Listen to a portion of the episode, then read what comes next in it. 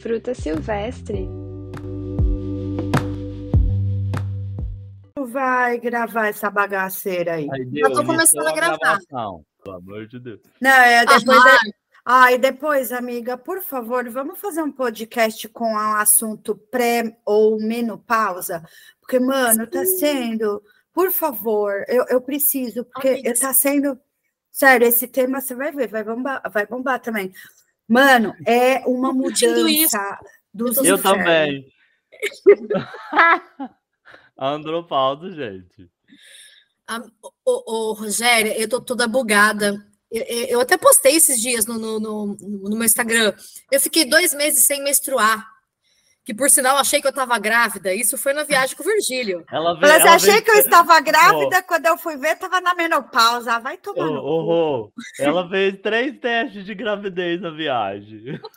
E, e eu falava, Deus. amiga, você tem, você tá na menopausa. E ela não, Não, estava O aceitando. mais importante é que se ela fez o teste, é porque ela tá transando, né? Então já Não, tá tá, bom, não. né? Não, mas sabe o que? Deixa eu falar, deixa eu explicar. Porque eu não, eu não vou cortar isso, não. Vai continuar na, na gravação, porque É aqui é doida. vida real. Não quer dizer que eu, não- que eu sou uma pessoa que não, não me proteja. Eu sempre uso camisinha, mesmo porque eu não tomo pílula. Faz anos que eu não tomo pílula. E eu não quero ter filho, não quero mesmo. Então, é uma coisa que, além de me proteger por não só gravidez e outras doenças, é porque eu não quero ter filho, então me dá um desespero. Só que daí eu estava trabalhando muito antes de viajar, o Virgílio sabe, eu estava que nem uma louca para fazer dinheiro. E Aí aí, ela teve que transar pra caralho na viagem que pra descansar. Mas é a cara de pau do caramba. Não, foi aqui na Austrália, antes de eu ir viajar. Ah, já começou na Foi. Austrália, mais sem vergonha ainda. Ah, Viajou amiga, transada. Você também viajou transada, Transarina. Eu? Eu precisava distrair. Só que daí eu, eu usei camisinha com ele normal, usei preservativo. É, Não, sério, e a vida seguiu. Eu trabalhando em viagem, vamos, vamos, vamos. Eu, eu tenho um aplicativo que mostra o meu ciclo. E, mas eu caguei, eu nem acessei esse aplicativo e fui viajar. Feliz da vida, ansiosa, eu e o Virgílio. E aí a gente estava em Praga, e a viagem rolando, não sei o que, de repente, bluf, recebi uma mensagem do meu aplicativo. Juliana, o seu período está atrasado três dias. E eu nunca atrasei. E aí eu olhei assim e falei, ah, deve ser a ansiedade da viagem, a fuso horário, a caralha toda. Aí eu falei, ah, deixa pra lá. De repente, e continuei viajando com o Virgílio. Depois de dois, três dias, sei lá, de novo, mensagem do meu aplicativo. O seu período está atrasado sete dias. Tipo assim, atenção. Aí eu falei, meu Deus, e agora? Aí me dei conta, eu falei, peraí, Juliana, eu sei que eu usei camisinha, mas eu e ele, a gente tinha bebido várias garrafas de vinho, a gente tava. Eu falei, vai, Vai que eu não usei, tô achando que eu usei. Eu sei que eu cheguei para Virgílio, eu falei, Virgílio, vamos comigo na farmácia. Olha, isso que, olha, uma, uma observação aqui, viu, amigo? Isso que é amigo também, viu? Porque assim, ele, ele gay, correndo risco, e ele foi correr o risco da mulher olhar para ele achando que ele era o pai. Ele foi bonitinho na farmácia. eu semi humilhado. Falei, É não. verdade, sendo humilhada achando que é essa hétero. vergonha. Tadinho, ele foi comigo lá em Praga. Foi a primeira cidade que eu pedi o teste, pedi na farmácia, ele lá quietinho. A mulher se olhou para ele e ele tentou disfarçar. Mas, amiga, eu sei que eu fiz lá o teste, o primeiro teste. Aí toca eu, Virgílio, lá no, no, no hotel, eu falo, amigo, olha, vamos olhar junto, não sei o que, não sei o que. Olhou, negativo. Tá, segui a vida. Mas o período não veio. Aí chegamos onde? Budapeste. Não, foi Budapeste, amigo? Não. Viena. Traduzindo como que fazia o teste, porque era em, em tcheco, como que a gente lê? É Aí põe o Ah, mas isso tradutor, daí todo mundo tradu- já sabe, é só enfiar no mijo lá, já era. Eu não sei, não, mas eu fiquei fiz. com medo de dar Eu errado. E nunca aí, usei, eu nunca precisei. é, Nossa, eu sei que chegou em não. Budapeste. Amiga, amiga, chegou em Budapeste, não vinha, não vinha para mim, não descia, não descia, e aquilo não saía da cabeça. Aí eu falava, Virgílio, vou fazer outro. Ele para de ser louca, para, não sei o quê. Aí foi até um dia que ele ficou lá dormindo, ele nem quis ir comigo. Eu acordei mais cedo, fui, fui numa farmácia lá comprar o segundo teste. Aí toca eu, vamos, amigo, olha aqui comigo, não sei o quê. Olha, espera cinco minutos. Aí ele olhou, ah, Juliana, negativo de novo. Aí, ó, então tá bom, foda-se. Falei, chega, é coisa da minha cabeça. Eu fiquei dois meses sem menstruar. Cheguei aqui na Austrália Aí. depois que eu, que eu fui menstruar. Precisa tomar cuidado, porque quando começa a se irregular, é, a pré-menopausa, no seu caso, é precoce, porque você tem 40, né, Ju? então, aí eu fiquei pensando nisso. E eu, minha, mãe ficou, minha mãe ficou com a menopausa com 42, é menopausa precoce. Você precisa fazer exame de hormônio. Deve ser, viu, menina? Eu fiquei toda bugada, sentimentalmente, corporalmente, gente, tudo, tudo, tudo. É, guarda essa parte para o podcast da menopausa. É, vale guarda. a pena. Ótimo, vamos, vamos então para o tema. Vocês sabem que assim, eu falei, mas eu vou falar aqui de novo. De todos, que não são muitos, né? Os, os episódios que eu gravei, os, o que a gente gravou é, lá sobre conexão Brasil-Austrália, né? As nossas vivências hum. aqui, foi o mais, mais ouvido de todos. Foi eu. Ai, que lindo. Fiquei muito é. orgulhosa, é, muito legal. Eu também. Aí eu falei, não, por isso que até que citando o que você falou, Rô, nossa, as nossas conversas sempre são muito construtivas, assim, sabe? Eu gosto muito de trocar ideia com vocês. E, bom, é isso. Mas a gente vai falar sobre a nossa visita recentemente para o Brasil. Nós fomos para o Brasil, inclusive, na mesma época, né? Praticamente. Ah. Enfim, daí eu voltei do, do, do Brasil para cá, brisando nesse tema. Eu falei, não, eu preciso gravar um podcast sobre isso, sobre como foi a minha e agora né, a nossa visita para o Brasil. E assim, eu fiquei assim pensando, eu buguei um pouco minha cabeça. Aí quando eu cheguei aqui na Austrália, eu fiquei procurando referências. Tipo assim, cara, será que eu tô louca? O que, que eu tô pensando? O que, que eu tô sentindo? E como eu sou uma consumidora bem assídua de podcast, eu comecei a ouvir outros podcasts sobre o assunto. E, sério, vai parecer que eu dei tipo um Ctrl C, Ctrl V aqui nas perguntas, nesse roteiro que eu formei pra gente. Mas não, é porque praticamente 100% dos podcasts que eu ouvi sobre o assunto, a, a, o, o, tema é o mesmo, as perguntas são as mesmas, então eu falei, mano, é isso mesmo, todo mundo sente ou sentiu o que a gente vai, né, enfim, relatar aqui nesse, nesse episódio. E eu queria começar uh, a perguntando para vocês, assim, a, eu não lembro direito, mas vamos deixar aqui as pessoas que estão ouvindo saber. Há quanto tempo que vocês não iam para o Brasil? No meu caso, desde quando eu nunca voltei para o Brasil desde quando eu saí. Então, fazia exatamente três anos que eu não voltava uhum. para o Brasil. E a Rô? Eu, três. Três. É. Também. É. é. Ah, é. E você? Eu fazia quase cinco anos que eu não voltava para o Brasil. Puta. É. Eu voltei para o Brasil com sete meses de Austrália. E... Ah, não sabia, amiga, que você tinha voltado. É, eu cheguei aqui em julho de 2019, em fevereiro de 2020 eu fui e não senti nada. Eu só queria, eu não, eu não senti nada assim de diferença, nada. Sete meses não fica nada diferente, é, né? É. É. Aí eu cheguei aqui na Austrália dois dias depois, as bordas fecharam, então eu fui super, super sortuda. É, uhum. Essa bunda grande que eu tenho foi virada para a lua. E, e aí eu só aí pós-pandemia, né? Aí a história vai ser longa para contar, viu? É, é, aí entra para um outro rolê. E assim, por, eu, eu vou, vou falar por mim, depois vocês falam a, a opinião. Por que, que eu resolvi ir para o Brasil? Por que, que foi, coincidiu de eu ir para o Brasil, que foi agora em é, fevereiro? Primeiro porque eu fui porque o Virgílio convidou. Eu pus, é porque eu pus fogo. Só por isso. O Virgílio simplesmente chegou um dia para mim, me ligou e falou: seguinte, você não tem escolha. A gente vai viajar. Deu, oi? Como assim? Aonde? Eu pensei que pra onde? aqui da Austrália, né? Aí ele falou: não, eu, eu a gente vai para o leste europeu, depois a gente vai ao Brasil. E, mano, os preços da passagem. Aí você achou falando... que estava zoando, você falou: ah, beleza, vamos fumar um beck e vamos viajar. Ela, ela falou: então vamos. Eu falei: então tá bom. Ah, ele deve estar tá pensando que ele vai fumar um, uma, um beckzinho viajar. Tá muito e tal, mas não, ele falou de um jeito que eu sei quando ele é convincente. Eu falei, nossa, o negócio é sério.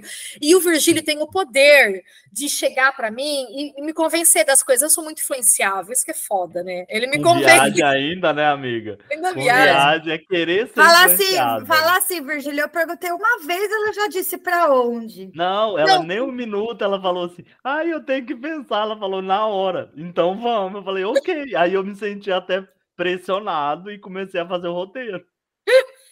Foi, foi assim, velho. E assim, bem ou mal, olha só, eu não sei direito, me, me ajuda a, a, a lembrar, Virgílio. O preço da passagem Austrália-Brasil, tipo, sei lá, era, vou chutar aqui, era 13, 12 mil reais. Falando em reais, 12 mil reais.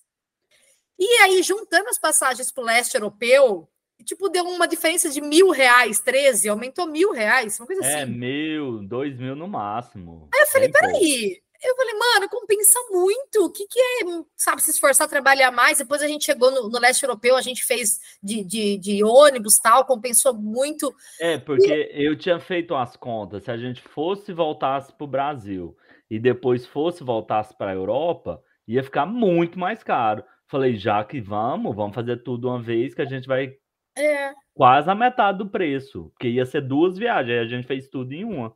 foi. Então, assim, no meu caso foi, foi assim: o Virgílio chamou, eu sou uma cadelinha influenciável, eu falei, vamos.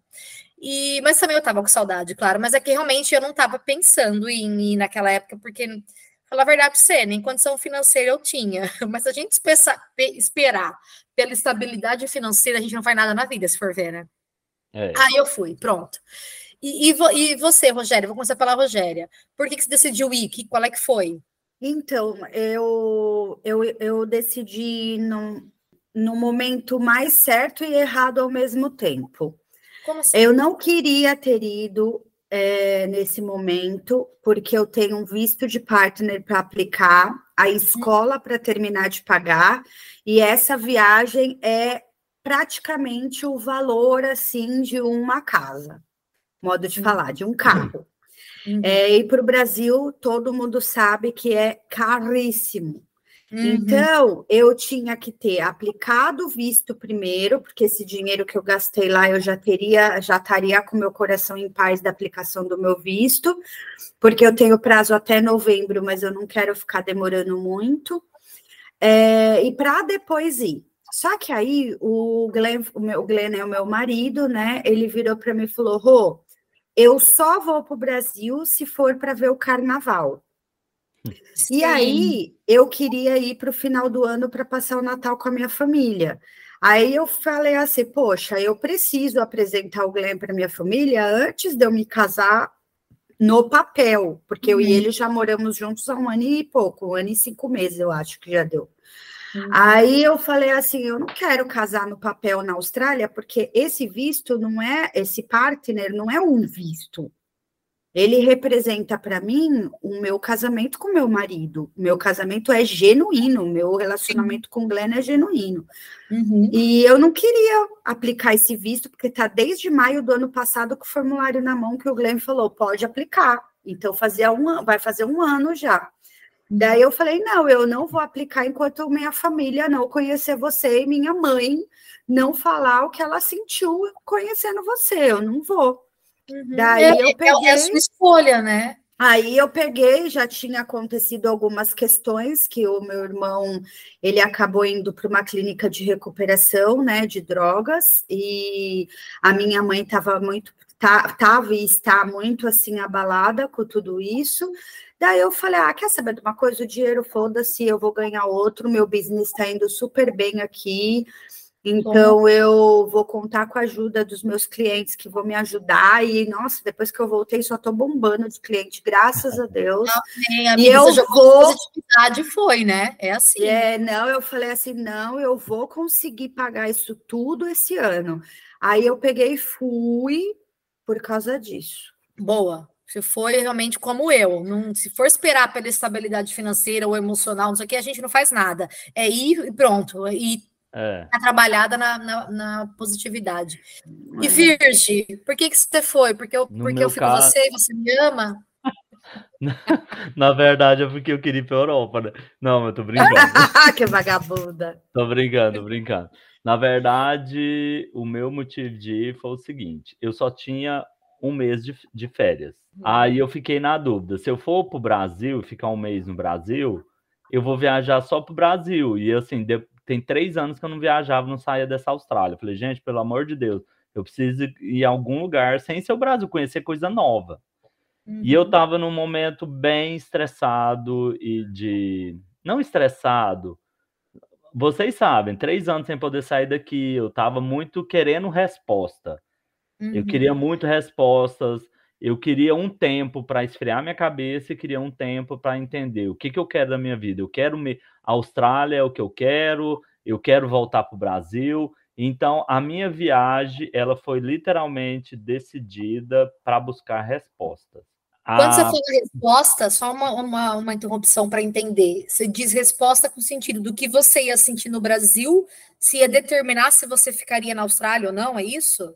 Também, também, mas não só isso. Respostas, mil respostas, porque eu estava muito perdido, sem saber o que, que eu queria da vida, se eu, se eu queria voltar para o Brasil ou não. Eu queria respostas não só sobre isso, eu queria ver como que seria minha conexão com a minha família, conexão com meus amigos, o que, que eu ia sentir, porque a cabeça da gente, a gente começa a criar mil coisas na cabeça.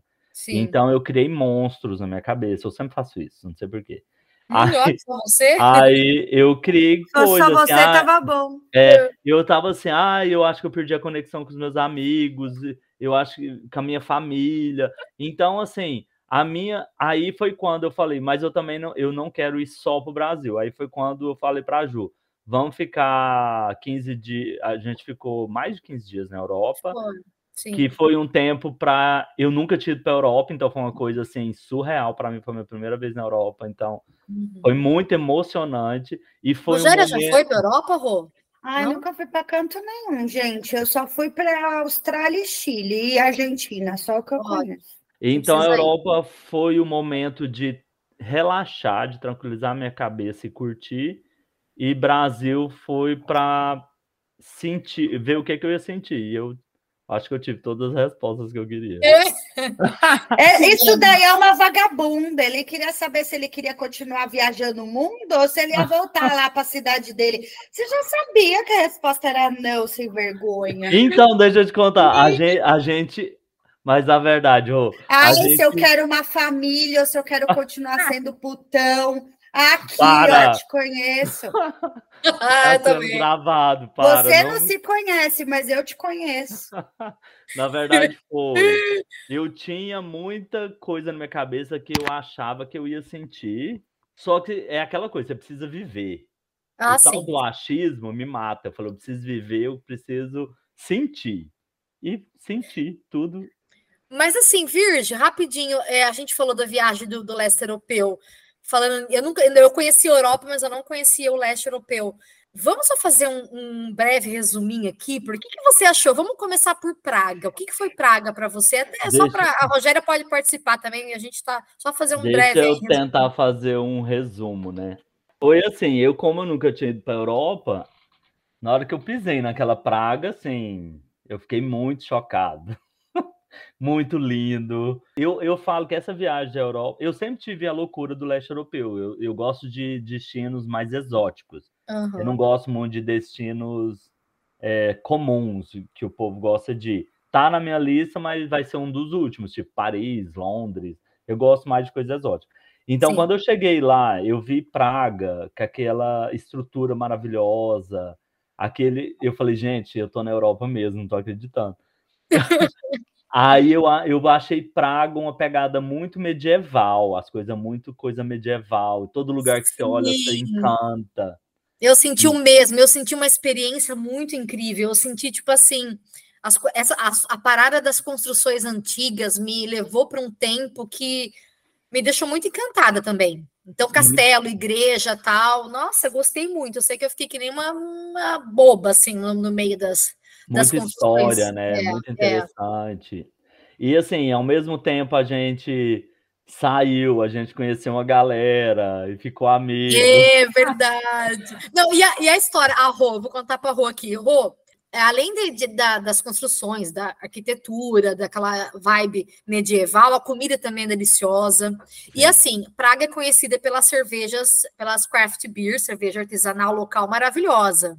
E assim, uma coisa que me marcou muito Praga foi o acordo que eu e o Virgílio fizemos, porque a gente quase não gosta de cerveja, né?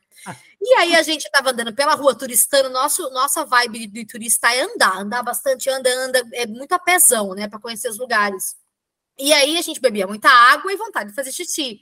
E você ia qualquer lugar tinha que pagar um banheiro. Será quanto que era? Vamos falar em dólar. Era um dólar cinquenta, dois dólares, uma coisa assim. Não, né? era, era um euro, então é, era uns 2,50 dólares. Exato. 2,50, vamos colocar aí, dólar australiano. E aí fala, pô, pagar banheiro às vezes não é tão legal, não é tão limpo tal. Aí a gente, o cara olhava assim num pub, no restaurante, uma pint de cerveja, era R$3,50. Sim. E a gente falava assim: peraí, ô amigo, em vez da gente usar um banheiro público, a gente entra num pub, entra num restaurante, bebe umas duas, três, quatro, cinco, sete pints e usa o banheiro de lá, que é mais da hora. Então, Rô, você tem. Nossa, igual, inteligentíssimo isso. Só pra vocês desculpa para beber, desculpa para beber. É, é, não, mas, mas uma desculpa que fazia sentido, porque se você for. A, a gente falando em Austrália, uma pint de cerveja aqui é 12 dólares. Uhum. Lá a gente pagava 3 dólares. Aí Sim. eu falei assim, o quê? O preço de ir no banheiro. Eu falei, o quê? Aí a gente ia num pub, tomava uma cerveja e andar. Aí dá vontade de mijar, parava no outro pub, mijava, bebia outra cerveja. Ia, ah, totalmente pertinente, né? Muito mais econômico. Olhando, então, os boy, amigo, e os boy de lá, pelo Não, amor de chocada. Deus. Chocada. Entrei no ovo, saí, tô chocada. Era a coisa mais linda do mundo, amiga. E as coisas, Rô, leste europeu é muito barato, muito uhum. barato. Até quem ganha em real é barato, então compensa demais. A gente comprava o ticket de transporte público de 24 ou 48 horas, andava a cidade inteira de transporte público. Um dia a gente fez um o pub crown, que era em vários pubs e bebendo, aí tinha bebida free. E aí no início a gente todo sem gracinha, né? Ai, Aí a gente, no primeiro pub, a gente foi jogar beer pong, que tinha que ir lá, né? E beber. Não deu meia hora, amigo. Eu já tava abraçando todo mundo, dando beijo. Aí a gente conheceu duas meninas da Inglaterra, BFFF. Divertiu muito, mas enfim. Agora, assim, resumindo também, Viena. Viena, vou, vou, falar agora primeiro. Viena eu achei mais fancy, mais assim, caro. É uma é. linda, arquitetura linda os monumentos históricos, parque, museu. Só que assim, ela tem uma vibe mais fancy, mais cara, até pela história dela de Viena, que é meu, aquela, aquela cidade respira arte, né? É a meu ópera, Deus. é Mozart e tal. Então foi um lugar até que eu achei as coisas mais caras lá. Eu não sei lá o é quanto é Virgílio. Lá é caro. É. Nossa, eu amei Viena. Viena é literalmente o que o povo fala, que é um, uhum. é um museu é a céu aberto. É, é romântico. Ai, tô tentando achar essa palavra, amiga. É romântico. É Viena é romântico. é romântico, verdade. É, é, assim, é, uma, é muito perfeito. A rua é muito limpa, não tem sujeira, hum. é tudo muito perfeito. Até demais eu preciso de uma baguncinha um pouco, né?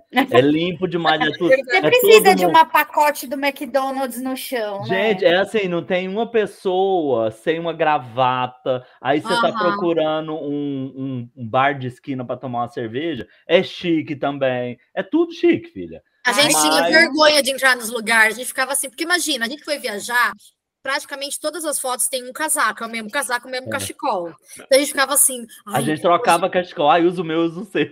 É, eu levo pra roupa. Aí agora, só que a gente entra porque o pessoal tá bem vestido lá dentro. Até isso rolou. Mas é lindo, lindo, é lindo. lindo. A comida é boa. É muita história, é muito. Os monumentos é muito glamuroso, é tudo muito grande para mostrar uhum. o poder da monarquia. A gente foi no Museu da Assisi, que a gente viu a, a série da Imperatriz, a gente ficou Ai, assim, amei, apaixonado. Uhum. E, e a gente foi na ópera que a gente chorou. É verdade. Ai, que legal. Gente, chorou. Ai, nossa, eu uma cara do outro, eu falei, nossa, amigo, eu nunca imaginei que um dia na minha vida eu ia ver um concerto de ópera. Eu e nunca. Assim, nossa. É um, um volta ao tempo, porque eu já eu fui numa ópera aqui na Austrália, mas é só o cara cantando, né? Agora, e, e com a orquestra. Lindo também. Só que lá é igual a ópera era antigamente, a ópera mesmo, como um teatro, com um monte de gente fazendo um teatro, sem microfone, porque a ópera ela a, faz, a formato da ópera faz a acústica. Não, uhum. foi assim, a gente chorou. A gente e, isso que a gente não ficou no lugar bom, e a gente ainda chorou. É, a gente ficou no lugar, compramos um ticket mais barato, né? Mas é. o lugar era muito privilegiado, mas mesmo assim foi muito emocionante. É uma coisa que eu agradeço e até o Virgílio, eu falei, amigo, obrigada por me convidar, porque eu achei que, sabe aquelas daquelas coisas que a gente faz um check na vida? Ah, é. eu quero, sei lá, pular de paraquedas, eu quero é. é viajar ao mundo, eu quero plantar uma árvore, escrever um livro. É uma coisa que eu falava, cara, eu nunca imaginei que eu ia dar esse check na minha vida, que é assistir uma ópera que é uma coisa assim, sei lá, eu posso dizer que é milenar? Eu acho que é milenar, não sei. É, ah, é. E eu ficava pensando assim, cara, não, não é nada tecnológico, é apenas a, a é. estrutura da ópera. Como? Aí eu viajo, vou lá atrás. Como que alguém descobriu que construindo um ambiente desse tanto vai sair o som assim, acústica tal, não sei o que. Olha, aquilo foi muito emocionante para mim. Eu brisei de uma tal maneira que eu falei, mano, isso é muito da hora. Muito e depois Budapeste, né? É, Budapeste foi maravilhoso, eu amei. Eu só senti por causa do tempo, porque estava nevando muito, então estava tudo muito cinza, eu não consegui ver as cores da cidade. E a única coisa que me marcou, única não, cara, mas uma das coisas que me marcou em Budapeste foi, foi, eu vou falar, foi tipo dedo no pi e putaria, porque a gente foi. encontrou os amigos do Virgílio lá, as, as três mana. Cara, a gente se juntou, a gente foi pra balada, pra, eu fui na minha primeira uhum. balada gay, eu amei, Rogéria, eu amei, eu me diverti. Balada gay é a melhor balada do mundo. Eu tenho uma amiga Luciana do Brasil eu não, eu e ela, nós não íamos em balada gay. Ou oh, não íamos em balada hétero, a gente só ia em balada gay. Amiga, Tem, nossa, Rio de Janeiro, The Week, meu, é, é o melhor eletrônico do é. planeta. Não, eu tenho vídeos que eu nem postei ainda e que eu até penso em postar, porque não é nada assim. Claro, tem coisas que é impublicáveis, mas tem coisas que eu. Ai, manda para mim os impublicáveis, eu quero. Eu mando. E assim, cara, me diverti muito. Eu sinto assim, eu falo pro Virgílio, não é novidade, mas eu vou falar para você, para vocês aqui.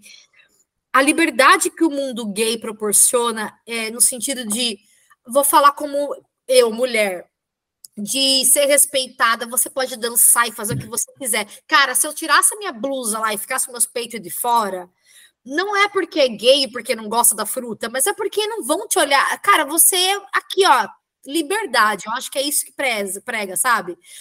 E, e assim, mano, eu me senti muito liberta lá. A gente dançou horrores, se divertiu horrores. E, cara, foi muito gostoso. Eu falei, amiga, eu falei, Virgília, eu tô muito gay hoje. tô muito gay. Ai, ah, foi isso aí, ótimo. gente. Ai, a gente... Não tem que. Não, em Budapeste, ter... é, Budapeste é lindo, tem. É lindo. E tem a baguncinha que brasileiro gosta. A gente fez o cruzeiro no Danúbio lá, que foi uma experiência fantástica. Os meninos estavam tudo me criticando, falavam, nossa, esse trem vai ser uma bosta, e eles já estavam me julgando, porque eu que tinha planejado o cruzeiro. Aí a gente fez, todo mundo amou, com Prosecco por conta, a gente bebeu todas, para variar. Então, Budapeste foi um momento de cachaça, foi. de curtir os meninos, foi super divertido, dançamos. Ai, eu amei beijamos os meninos. Na, beijamos na boca, transamos, deu tudo. Não, teve loucura, teve briga na boate lá, que a gente saiu, foi expulso. Não, teve, foi ótimo. Depois Portugal, né, amiga? Portugal, verdade, esqueci. Bom, Portugal foi uma volta ao tempo louca na minha cabeça, porque eu, eu, eu visitei a cidade que eu morei lá, né? Que eu morei quase dois anos, Coimbra, visitei minhas amigas queridas, que eu amo muito, Aninha e Márcia. É, foi muito gostoso para mim. Eu nunca imaginei que eu ia voltar lá, foi emocionante de verdade. E também é, a gente ficou junto com, com, com, o irmão do Virgílio. Eu visitei de novo os pontos turísticos, que foi Porto, Lisboa.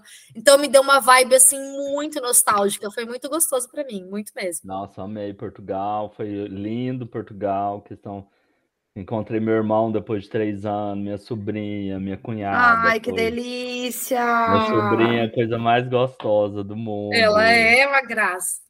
Foi muito legal, eu amei.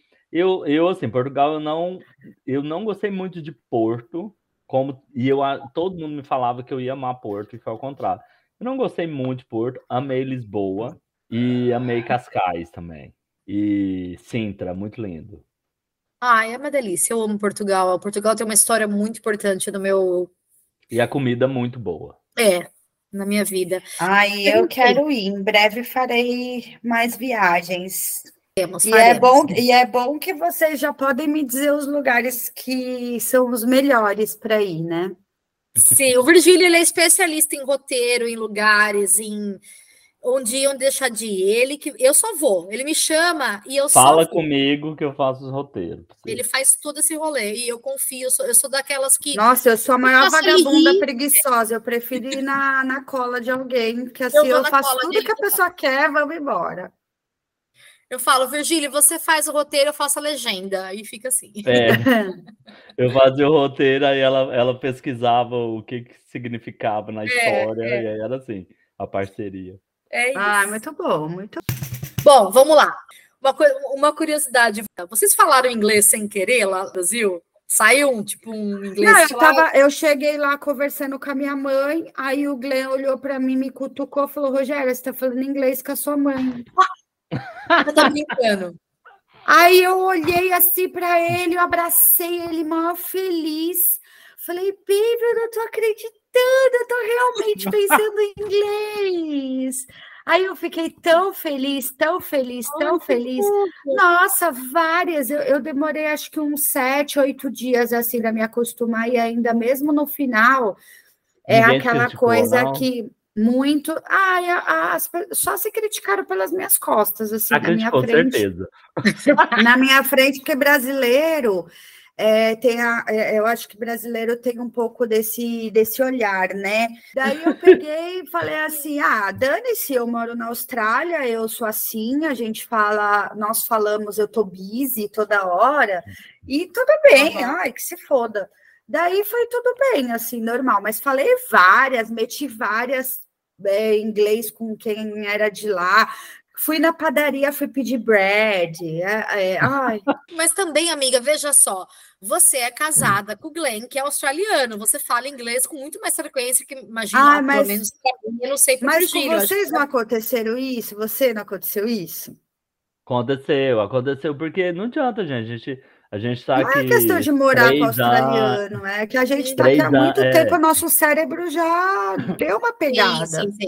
Eu também tive assim, eu tive uma situações engraçadas, velho. Em Portugal, você lembra, Ju? Ai, Na hora sim! que a gente chegou em Portugal, a gente chegou, meu irmão pegou no aeroporto, a gente foi comer alguma coisa. Aí a gente estacionou um carro e tinha uma mulher que ficava lá no estacionamento. Aí ela perguntou, falou alguma coisa, não Ela pediu moeda, era uma. Ela pediu moeda tal. Aí eu respondi em inglês. Aí o meu irmão, você viu que você falou em inglês? Eu falei, nossa, foi mesmo. E eu que falei. Eu sei que a mulher pediu dinheiro, pediu moeda para guardar o carro. Aí o Virgílio, I don't have coins, sorry. Porque eu, eu acho eu... assim, porque eu acho que eu tava em Portugal, mas eu ainda tava em, na Europa, né, gente? Eu não tava no Brasil, então eu acho que meu, meu cérebro não, não tinha conectado que tinha que falar português ainda. Ah, mas sabe? isso daí não tem jeito. A cabeça não, da gente aí, vira o chip mesmo. No Brasil, eu, eu, eu juro pra você, não vou mentir.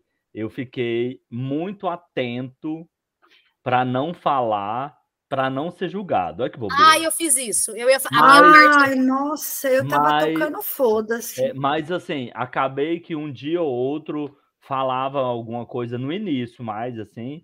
Aí meus amigos ainda faziam piadinha e tal, tal. Mas não tem como, gente. Não tem como é. não sair alguma coisa. Agora, quem faz piadinha, quem faz piadinha na boa, para mim são pessoas que assim, infelizmente não tem a oportunidade que, de, de viver em outro país e não entende o nosso lado, não entende a nossa, a nossa situação, né? Infelizmente. como a Rô falou, a gente precisa de um período. Tudo vira meme no nosso país, né? É. Mas igual você falou, Rô, que você demorou uns sete dias, mas eu acho que o meu período de adaptação do português foi em Portugal. Foi. Por isso, porque a gente ficou mais de uma semana em Portugal. Então, uhum. aí eu, as ratas que eu dei foi tudo em Portugal. Aí quando eu cheguei no Brasil foi poucas, porque eu já já estava mais de uma semana falando português. É. é, eu ia falar isso. A minha a minha a minha opinião sobre essa questão. Eu me policiei muito para não falar nenhuma palavra em inglês para não parecer é, exibida para as pessoas ao meu redor. Então eu lembro que tinha momentos que eu estava conversando com as pessoas e aí eu desenvolver um assunto, aí eu meio que dava uma parada, uma brincada, não sempre, porque realmente eu esquecia a palavra em português. E eu e vinha na minha assim, na ponta da língua para falar a palavra em inglês, só que daí eu me policiei para não falar, para não passar, nossa, que fresca. Primeiro que foi assim, vamos supor, com, com a minha mãe, com os meus tios, que é pessoas mais velhas, e eu meio que pensei, ah, eles vão entender né? Então, deixa eu explicar melhor. Mas para amigos, eu lembro que eu tinha esse momento de eu dava uma parada, parecia que eu estava, sei lá, dispersa no assunto, mas não, por alguns, por um momento delayzinho assim, eu voltava, mas eu lembrava a palavra em inglês.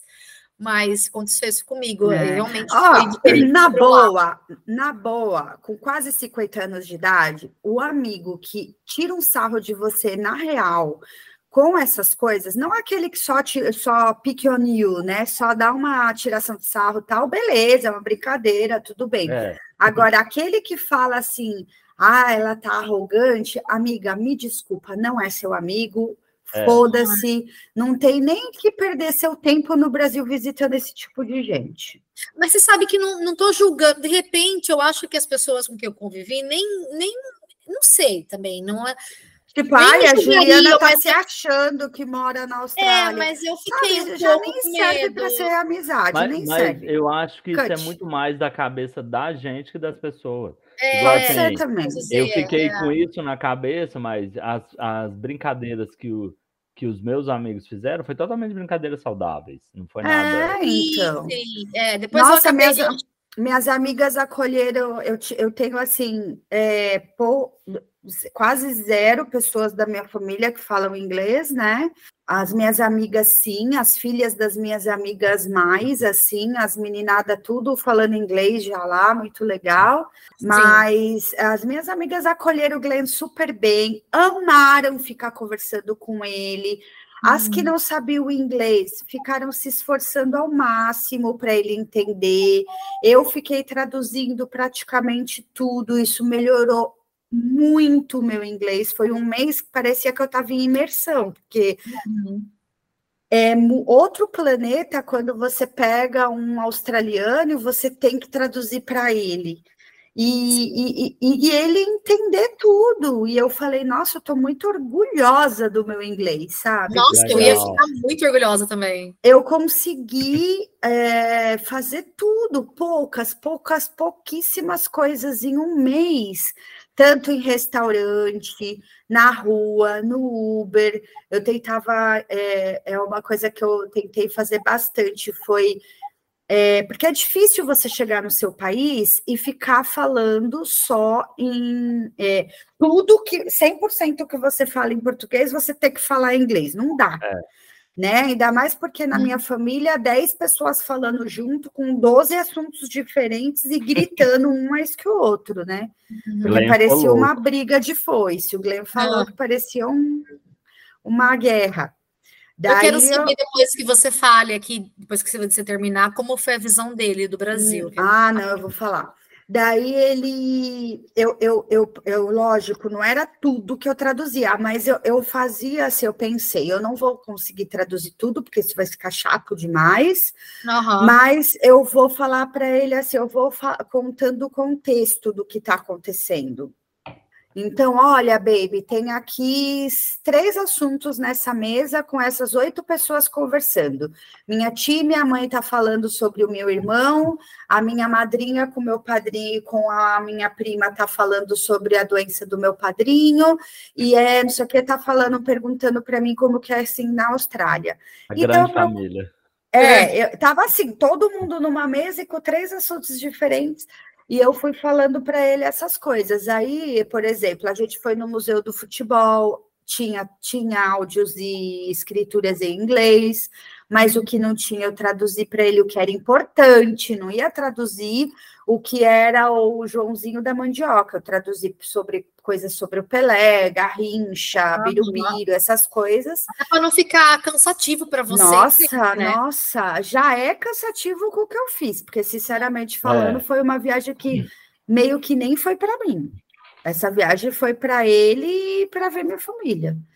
Daí foi isso, sabe? Mas foi muito legal. Eu não tive assim, é, pelo menos na minha frente, não, nada assim de críticas ou bullying, alguma coisa nesse sentido. Ai, que bom, amiga, que bom. É. E, A- e, e, e para ele, me fala, já que a gente entrou nesse assunto, o que, que ele achou do Brasil, o que ele sentiu? Eu estou É muito assim, curiosa. Muito legal. Essa viagem, assim, é, valeria assim uma hora e meia mesmo de conversa, porque foi uma coisa muito intensa. Em relação ao que o Glenn achou do Brasil, ele, primeira coisa que ele sentiu foi um choque cultural muito grande, porque o Glenn nunca é, foi para outro país. Ele foi para Fiji, que é aqui do lado, E ele foi para. Quando ele foi fazer um cruzeiro, ele foi para. Ah, é aquele país que os navios param lá. Eu não sei como é que é o nome de uma ilha bem de rico lá, que o Brasil, que os, que os navios param. Que sai da onde? Ai, eu não sei. Maldivas? Eu... Maldi... Não. Ai, gente, eu não sei. É uma ah, ilha. É.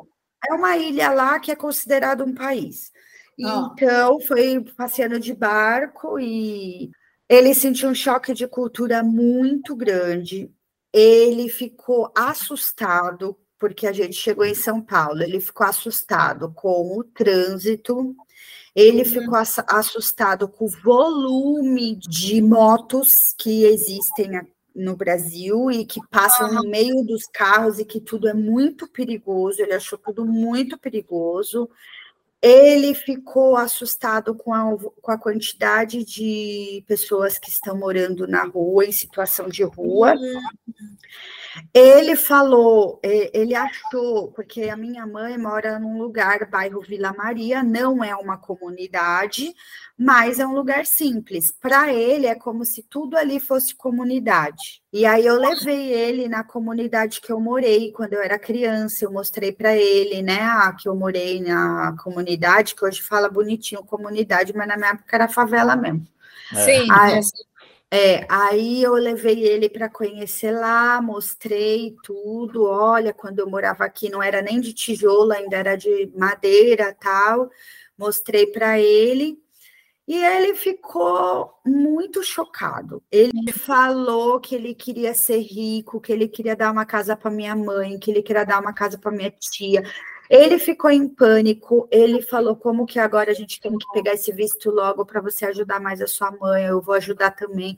Ele Ai, ficou muito tocado com o que ele viu ele amou as pessoas, ele falou assim: olha, eu gostaria muito de ver São Paulo como cidade há 50 anos atrás, deveria ter sido uma cidade muito maravilhosa. Com certeza. Porque também ele conheceu só o miolo ali, né? Da, do, do, do Muvucada, ele não conheceu interior, praia, nada. Uhum. Mas, é, ele conheceu Cunha, que foi uma cidade do interior, mas eu falo daqui a pouco.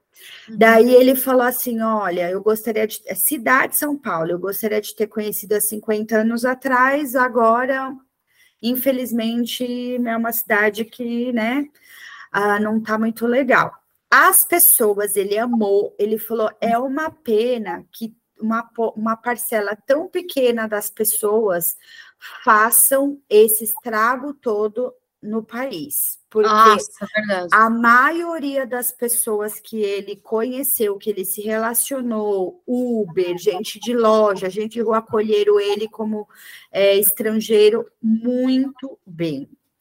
Aí a gente foi para Cunha, que é na cidade da minha madrinha, que é uma cidade muito simples também, cheia de barranco, cheia de casa ele, ele estranhou a cor dos tetos. Ele perguntou: ai, baby, por que os tetos da casa são todos de cores diferentes? Como assim? Com, é, Porque é uma é vermelha, a outra é meia laranja, a outra é cinza. O telhado. Ah, tá. Tem aquele telhado cor de barro, tem hoje é, tem cinza. Porque ele nunca viu tanta casa assim, né? Misturada, Não, embolada é, é uma na outra. É muito legal ver a impressão de uma pessoa de fora do Brasil, né? Assim, é, mas eu nunca tinha reparado esse negócio de teto é, em lugar nenhum. E assim, é, igual você falou assim, não adianta, o maior patrimônio do Brasil é as pessoas, gente. É, aí ele, foi, ele estranhou, ele ficou algum tempo sem fazer número dois, sem cagar, porque ele não falou, eu não vou jogar o papel do meu cocô no lixinho. Ai, é uma coisa que.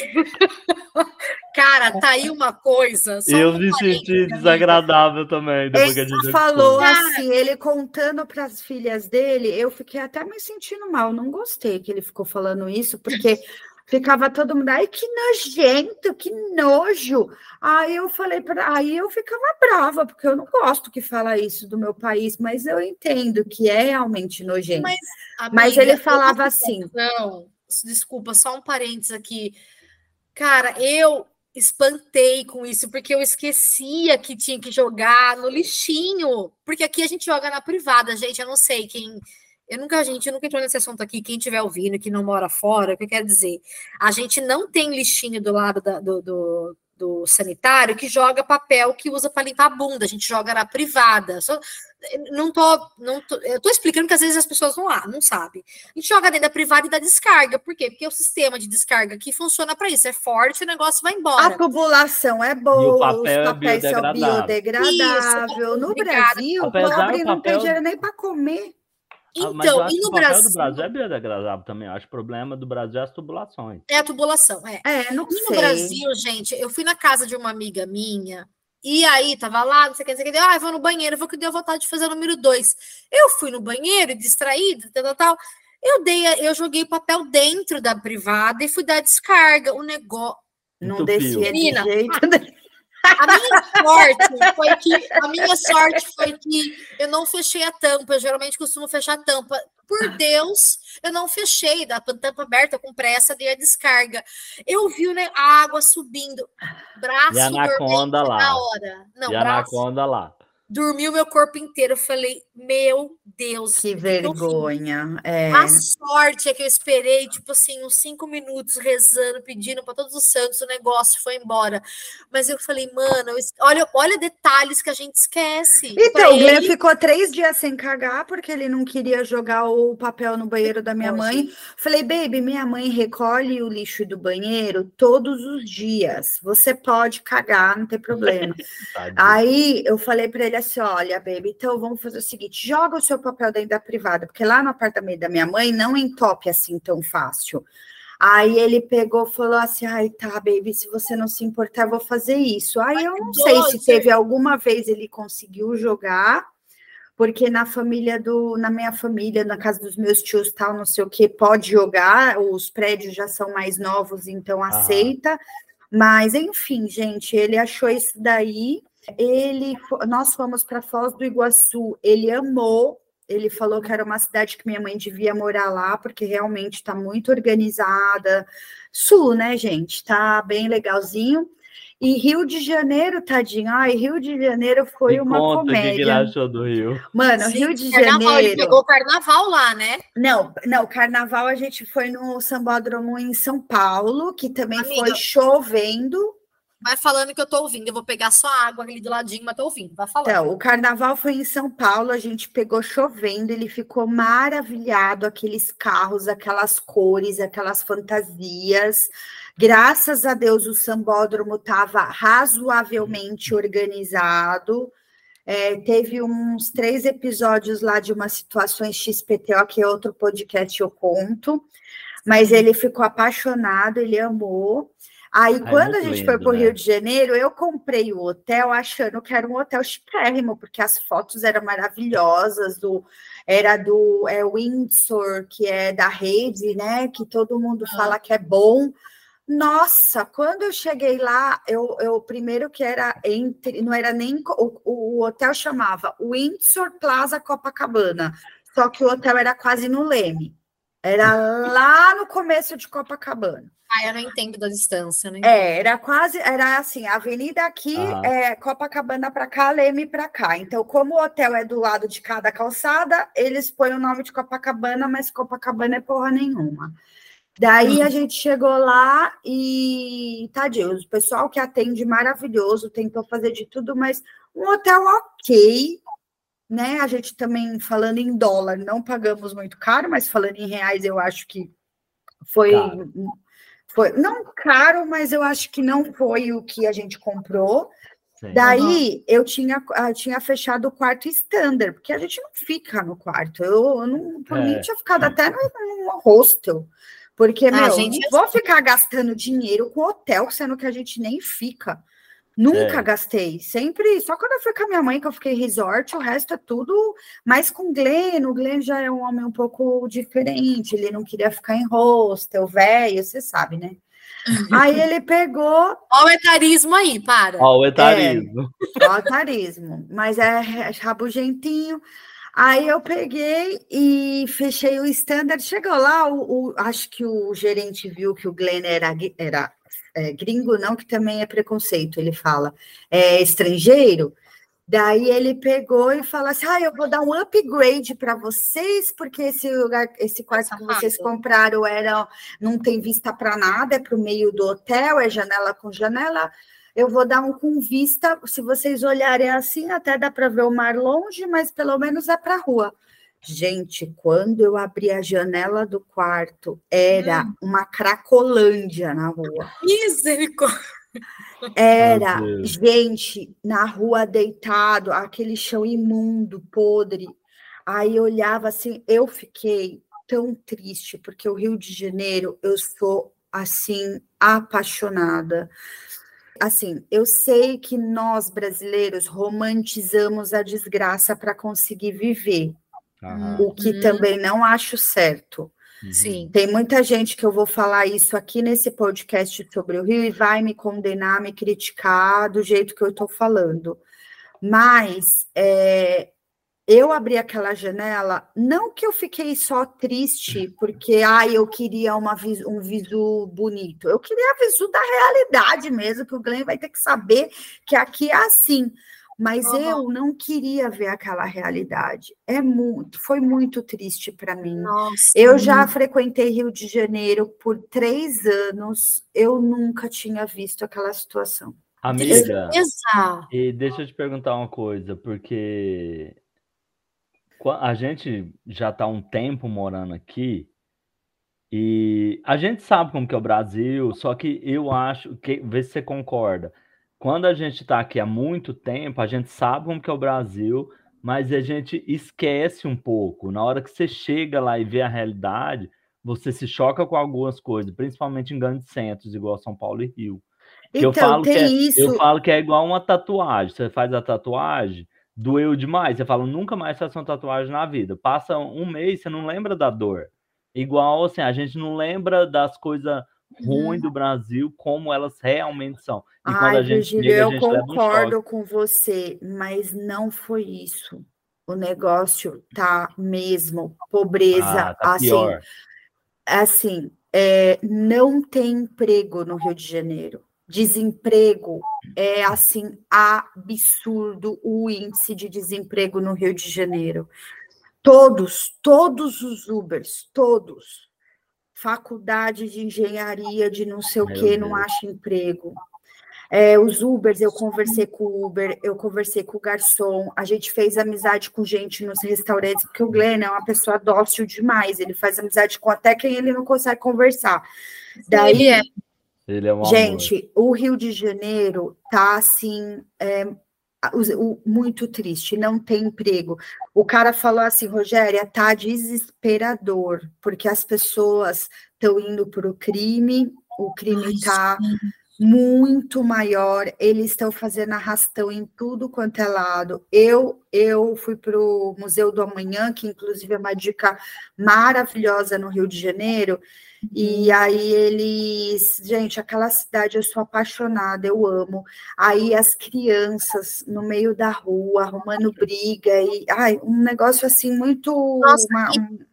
E para o Glenn foi assim um surreal, foi tipo ele Então, como ele já tinha visto São Paulo, que também não tá tão diferente, eu levei ah. ele para conhecer os lugares e para ver favela e tal. Então, ele, ele ficou um pouco assustado é, em relação, por exemplo, teve uma briga, estava acontecendo um assassinato bem perto do Museu do Amanhã, no mesmo horário que a gente estava. E o hum. Uber estava cancelando a gente, e ele não estava entendendo por quê. A gente já estava 40 minutos lá e ninguém vinha de Uber. Então, um monte de gente. E aí ele começou a entrar no TikTok. Hum e ele começou a ver é, a correria que estava rolando lá no centro do Rio de Janeiro por causa de, de uma situação XPTO lá. Daí ele, ele ficou um pouquinho medo, de medo. Ele ficou com medo nesse momento, você viu medo? Não, ele não ficou com medo em nenhum momento, assim, assustado. É, é, ele ficou, é, eu acho que, não, não sei se é medo ou assustado, ele ficou preocupado, ele não ficou assim, é, nada, ele só falou, Rô, é, se quiser, tem um táxi ali na frente, a gente pega o táxi, paga em dinheiro, vamos embora daqui. Então deu para sentir que ele estava um pouco ali, mas ele não ficou assim, ai, apavorado, ai, vamos sair daqui. Mas ele achou bonito alguns lugares. Igual... Lindo, lindo. Aí é o que Rio eu de ia te Janeiro falar. é assim. lindo, né? É, que ele gostou? maravilhoso. É. O O que, que ele bom- gostou mais, assim? Ele falou o lugar que ele gostou mais, a- Ele gostou assim, mais mais do. o que ele gostou mais e o que ele não gostou. Você consegue. É, Ele gostou mais das Ele cataratas e de Foz do Iguaçu hum, e as belezas naturais do Rio de Janeiro e as pessoas de todo Ai, lugar. Ele amou as pessoas do Rio, ele Ai, amou as pessoas de legal. todo lugar. E o que ele menos gostou foi a de ver a pobreza, assim, que para ele é uma pobreza imensa, porque É. eu sou de lá, mas ele nunca esteve num país de terceiro mundo. sim, sim. É chocante para eles, né? É chocante, porque assim, até assim, para nós não é tão chocante, porque a gente já viveu essa realidade, a gente sabe como que é. É, A gente não rasgou o nosso passaporte, continuamos sendo brasileiros e a gente já viveu lá e, pô, não faz tanto tempo assim que a gente está longe.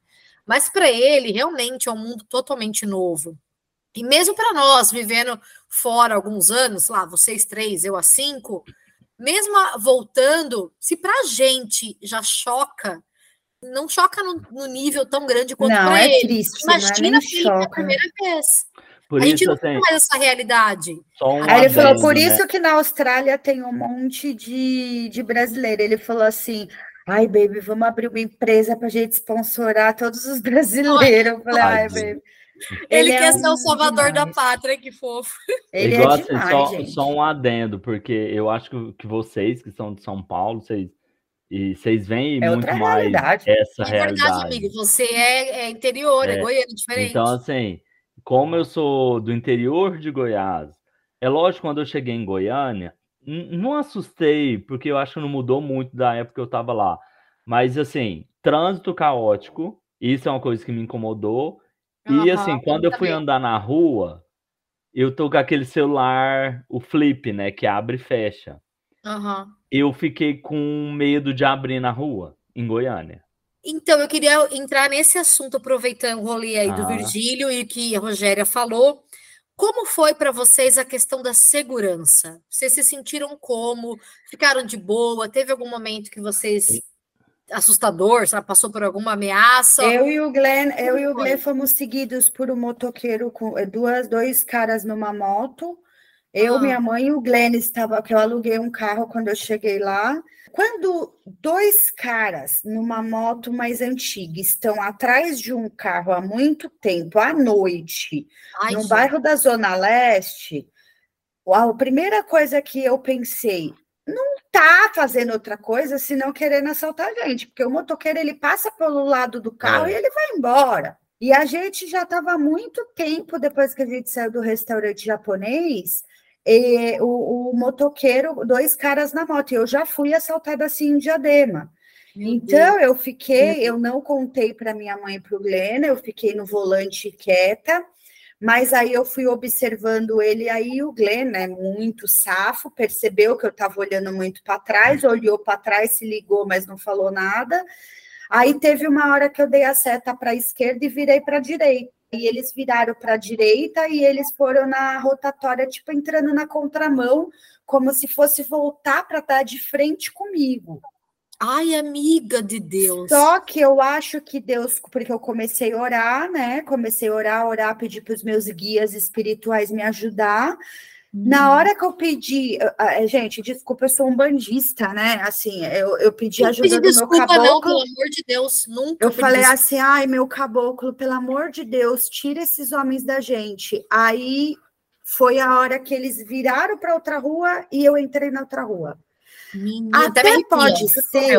Até pode ser que eles não queriam fazer nada, mas eles queriam, porque a minha intuição disse, e eles depois viraram numa contramão, meio que a rotatória ao contrário. A rotatória era assim, porque não entra na rotatória assim no Brasil, né? A gente entra do outro lado e faz a volta. Eles entraram como se fosse a rotatória daqui. Aí eu falei, ferrou, fudeu, né? Eles vão.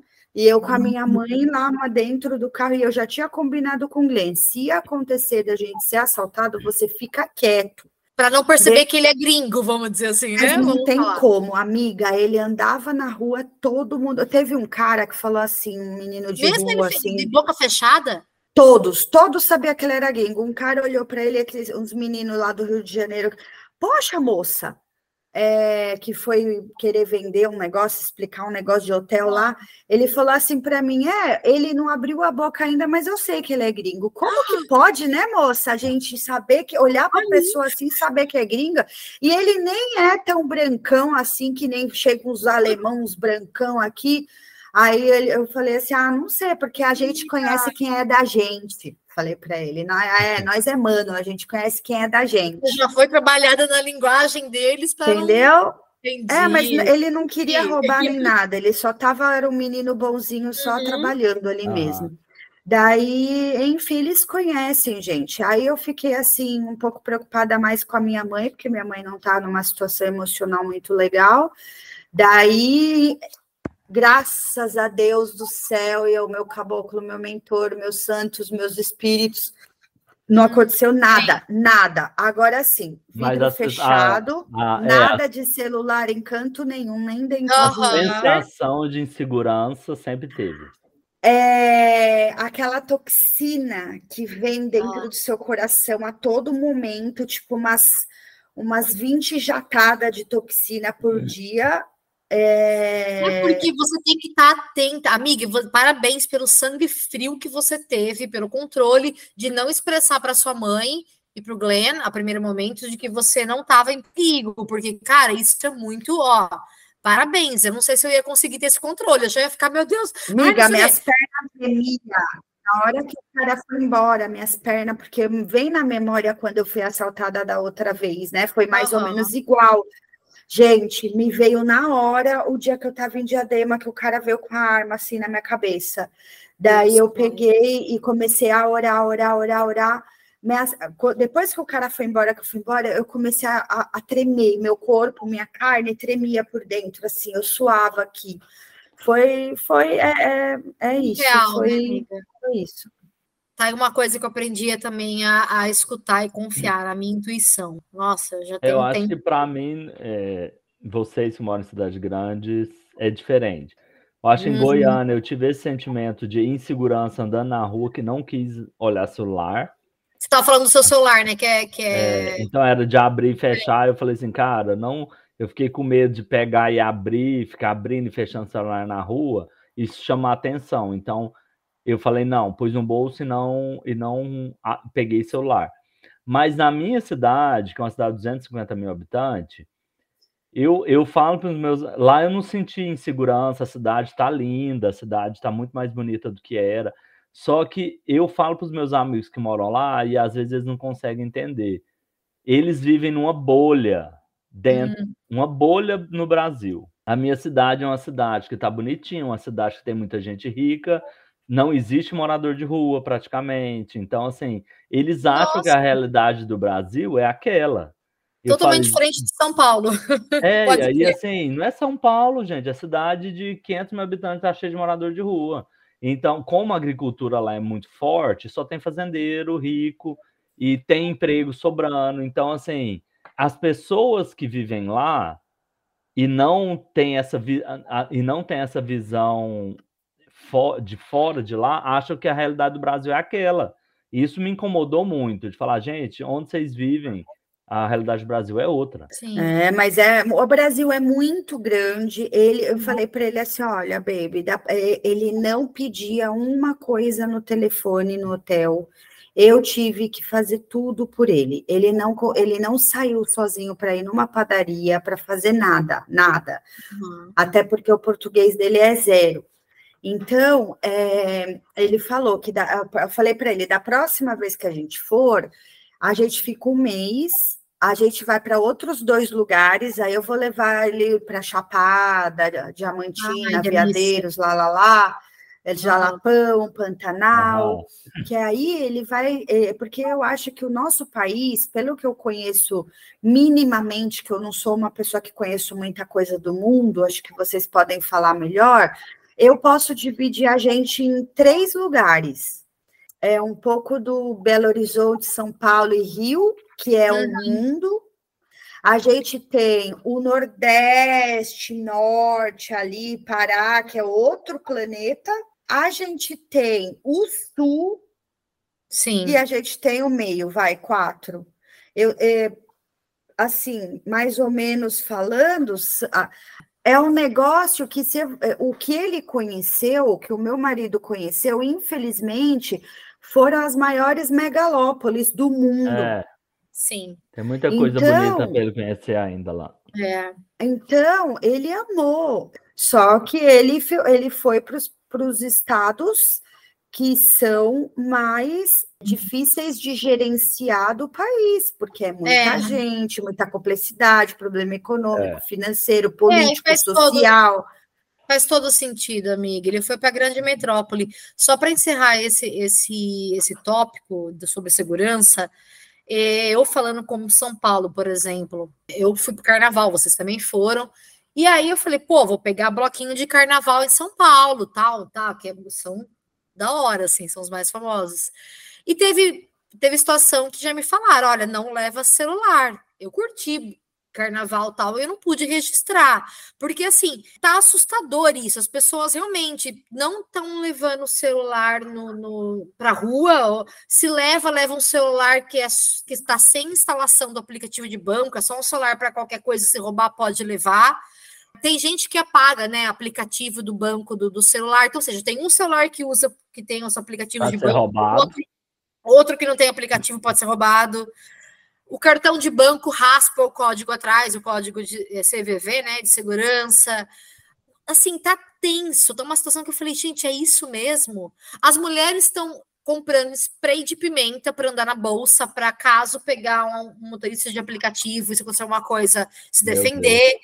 E, e, sabe, tá uma coisa que eu falei, mano, é isso mesmo, cara. Eu fiquei muito assustada. E, e o pior é que as pessoas falam dessa maneira, me orientaram de uma forma muito natural, muito normalizaram esse, esse Então, rolê. isso daí eu já acho que é uma coisa e que eu, eu, já, eu já acho que esse negócio de celular e, e medo de, do spray de pimenta eu já acho que encaixa no que o Virgílio falou. Eu sempre tive medo de andar no celular na rua em São Paulo e sempre tive medo de ser estuprada. E, inclusive, eu com 14 anos tive uma tentativa de estupro onde eu morava.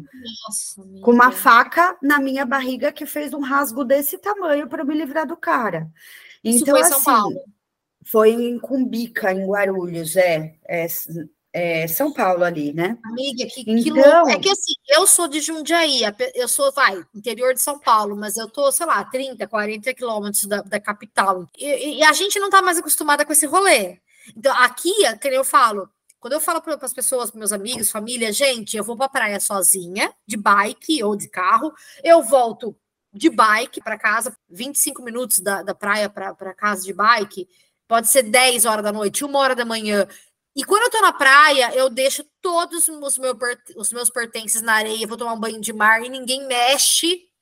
As pessoas falam, cara, imagina, isso é surreal. Não tem como isso existir aqui. Então, assim, é tenso demais. Eu sinto muito. Eu fiquei, eu fiquei tensa. De, parece que você tem que andar na rua com o olho atrás, da frente, do lado, tudo, porque tá todo Ai, mundo. Eu sempre andei assim. É eu, muito... eu não vivia isso. Eu mesmo Porque Jundiaí é uma cidade igual a Atibaia. Você vai para Atibaia, você fica um pouco em paz lá. É. Agora, São Paulo, eu nasci e fui criada em São Paulo, Ju. Não é essa a realidade. Eu gostaria muito de estar tá fazendo esse podcast para falar só coisas maravilhosas, lindas do meu país que eu amo, que eu sou apaixonada. Eu não saí de lá por isso. Mas Nós assim, apaixonadas. Não tem problema. A gente Esse podcast precisa, é real life. A gente precisa ser real. No mundo de fake news, a gente tem que ser real e a gente não tem que ser julgada por isso. Ah, ela ficou falando mal do Rio de Janeiro no podcast. Não é isso. A gente só quer assim, ó, o que o nosso coração pode entender que a gente possa fazer para melhorar essa situação dentro da nossa capacidade, porque a gente não pode mudar o mundo. Mas, Mas cá, pode, vamos, vamos ser né? é, realista, né? Que não adianta, gente, quando a gente pensa, ah, é, pensa em voltar para o Brasil, sim, penso. Mas a segurança é uma das coisas que mais Isso pesa. a gente pensa. Nossa, pesa. pesa. muito, pesa muito. Igual assim, pesa. vocês é, aqui em Melbourne, por exemplo, Melbourne é uma cidade de 5 milhões de habitantes, gente.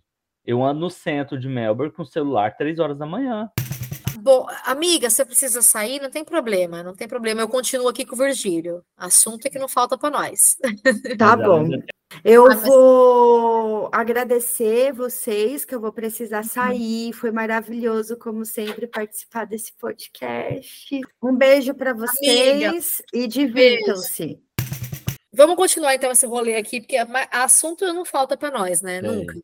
Mas aí eu queria entrar no assunto sobre preço das coisas do Brasil. Meu Deus.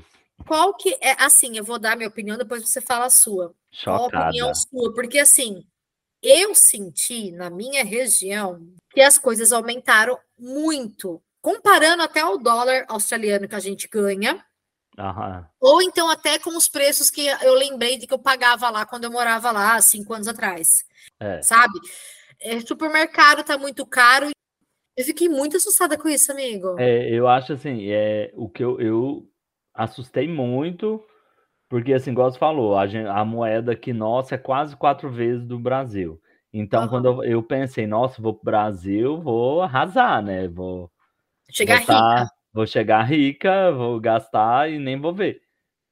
Não foi assim, porque as coisas estão tá tão caras que eu continuei, continuei achando caro comparando com os preços da Austrália queijo, você tem que ser rico para comer queijo. Então, é. Então, assim, para comer queijo, mussarela, né? Imagina outro. Então, é. acho assim, a, como a gente saiu do leste europeu, que era puta barato, uhum. e foi pro Brasil, a Europa tava mais barato, tá mais barato que no Brasil. Pelo menos os países que a gente for, que foi leste europeu, Portugal, Portugal tá mais barato que o Brasil. Foi a conta que eu fiz. Gente, quando eu fiz a conta, eu já nem gosto de fazer conta, né? Porque na viagem eu gosto de gastar. Mas, mas a conta que eu tava fazendo, o que a gente gastou em cada país da Europa, no Brasil foi onde que eu mais gastei. Amigo, eu também. Eu gastei mais no Brasil em um mês do que eu gastei na Europa em, sei lá, 20 dias. Então, e aí você pensa, ah, a Europa é muito mais caro. E, e na verdade, o Brasil para mim foi mais caro que a Europa. E eu bebi muito mais na e Europa. Eu bebi muito mais na Europa que no Brasil. Igual, eu, um dia foi eu, a minha amiga com o marido e a filha dela, quatro pessoas, tomar um chopp e comer um, um tira-gosto, como que eu falo, que você fala comida de boteco. É, tira-gosto, eu acho tão bonitinho. É. E aí a gente tomou chopp, chopp, cerveja e comeu um tira-gosto. Foi 400 reais. Ah, não, amigo, não. Que, não, que tira-gosto era esse? Amiga, um, um tira-gosto que era assim, era tipo isca de peixe, coisa que eu saí de lá, cheguei em casa, tive que comer, que eu tava morrendo de fome. E gastei 400 reais. E, não fiquei, e tomamos o quê? Quatro, cinco chopp cada um. Pelo amor de Deus. Tô te falando, amiga. Eu tô assim, chocada. Entrei do ovo, saí, tô chocada. Amigo, é muito caro, velho. É o que eu acho assim, eu acho que hoje em dia a inflação ela tá no mundo inteiro. Aqui na Austrália a gente tá com uma inflação terrível, mas as pessoas ainda continuam conseguindo ter acesso. No Brasil, uhum. as pessoas mais simples não têm acesso. Então é isso. Não, não tem. Você sentiu, no seu caso, que você, tipo assim, mudaram muito as coisas desde que você saiu do Brasil? É, igual eu falei antes aqui, que eu acho assim, a realidade de São Paulo é diferente da minha realidade, é. em Goiás. Mas o que eu acho, assim, a minha cidade, Rio Verde, ela mudou muito positivamente. Eu fiquei assustado, tanto que a cidade está bonita, limpa, organizada. Ai, então, eu acho que as últimas gestões da cidade foi gestão muito boa. Então a cidade melhorou muito, muito, muito, muito. Aí isso é uma coisa interessante. Mesmo na minha cidade que melhorou, o que sempre falta e eu não isso já existia, mas eu às vezes eu não tinha olhar para isso. É muita falta de acessibilidade, acessibilidade zero. Eu fui em Melbourne semana passada e o que que eu vi na praia de Melbourne? Tem um tablado que quem é cadeirante chega chega com as rodas da cadeira uhum. de roda na água. Isso também tem aqui em Gold Coast. Põe, é, é, eles põem aqueles tapete de borracha uhum. que você chega. Então, assim, foi uma coisa que, que eu acho que não mudou nada de quando eu saí do Brasil, mas eu acho que o meu olhar agora tá diferente. Eu olhei assim, meu Deus, cadê a acessibilidade? Aí, por isso que você não vê cadeira. No Brasil não tem cadeirante? É lógico que tem. Por que, que você não vê na rua? Porque não tem acessibilidade, isso fica trancado uhum. de roda. Agora, eu aqui sei. na Austrália, toda hora você tromba com cadeira de roda na rua. Sim. Tá bom, mudando de assunto. O que você. O que você comeu quando chegou no Brasil? Você tava com saudade, falou, cara, eu quero Ai. comer isso, eu comi. Mano, eu preciso disso. Aquela que foi. Pamonha, primeira coisa, pelo amor de Deus. Não, mentira, a primeira coisa foi piqui. E a minha amiga Mariana, te amo. A Mariana e a mãe dela fez piqui com frango, caipira. Ai, pra mim era piqui, assim, a minha comi... uma das minhas comidas favoritas é piqui com frango. Eu sou muito goiana, sou muito goiano mesmo. Amigo, porque... Mariana foi aquela que te pegou no aeroporto, que fez a placa? Foi a bagaceira. Aquele vídeo, eu chorei, eu chorei, amigo. Gente, eu... porque eu te falei, né? Falei pra Juliana, né, que é assim, todo mundo vai pro Brasil e posta vídeo, todo mundo buscando aeroporto, família. Falei, amiga, a minha vida é tão triste, eu vou chegar lá no aeroporto, vou ter que pegar um Uber. Quem que vai estar tá me esperando é o Uber. E aí a Mariana, ai, tô te esperando aqui em casa. Aí na hora que eu chego lá, ela tava lá com um balão.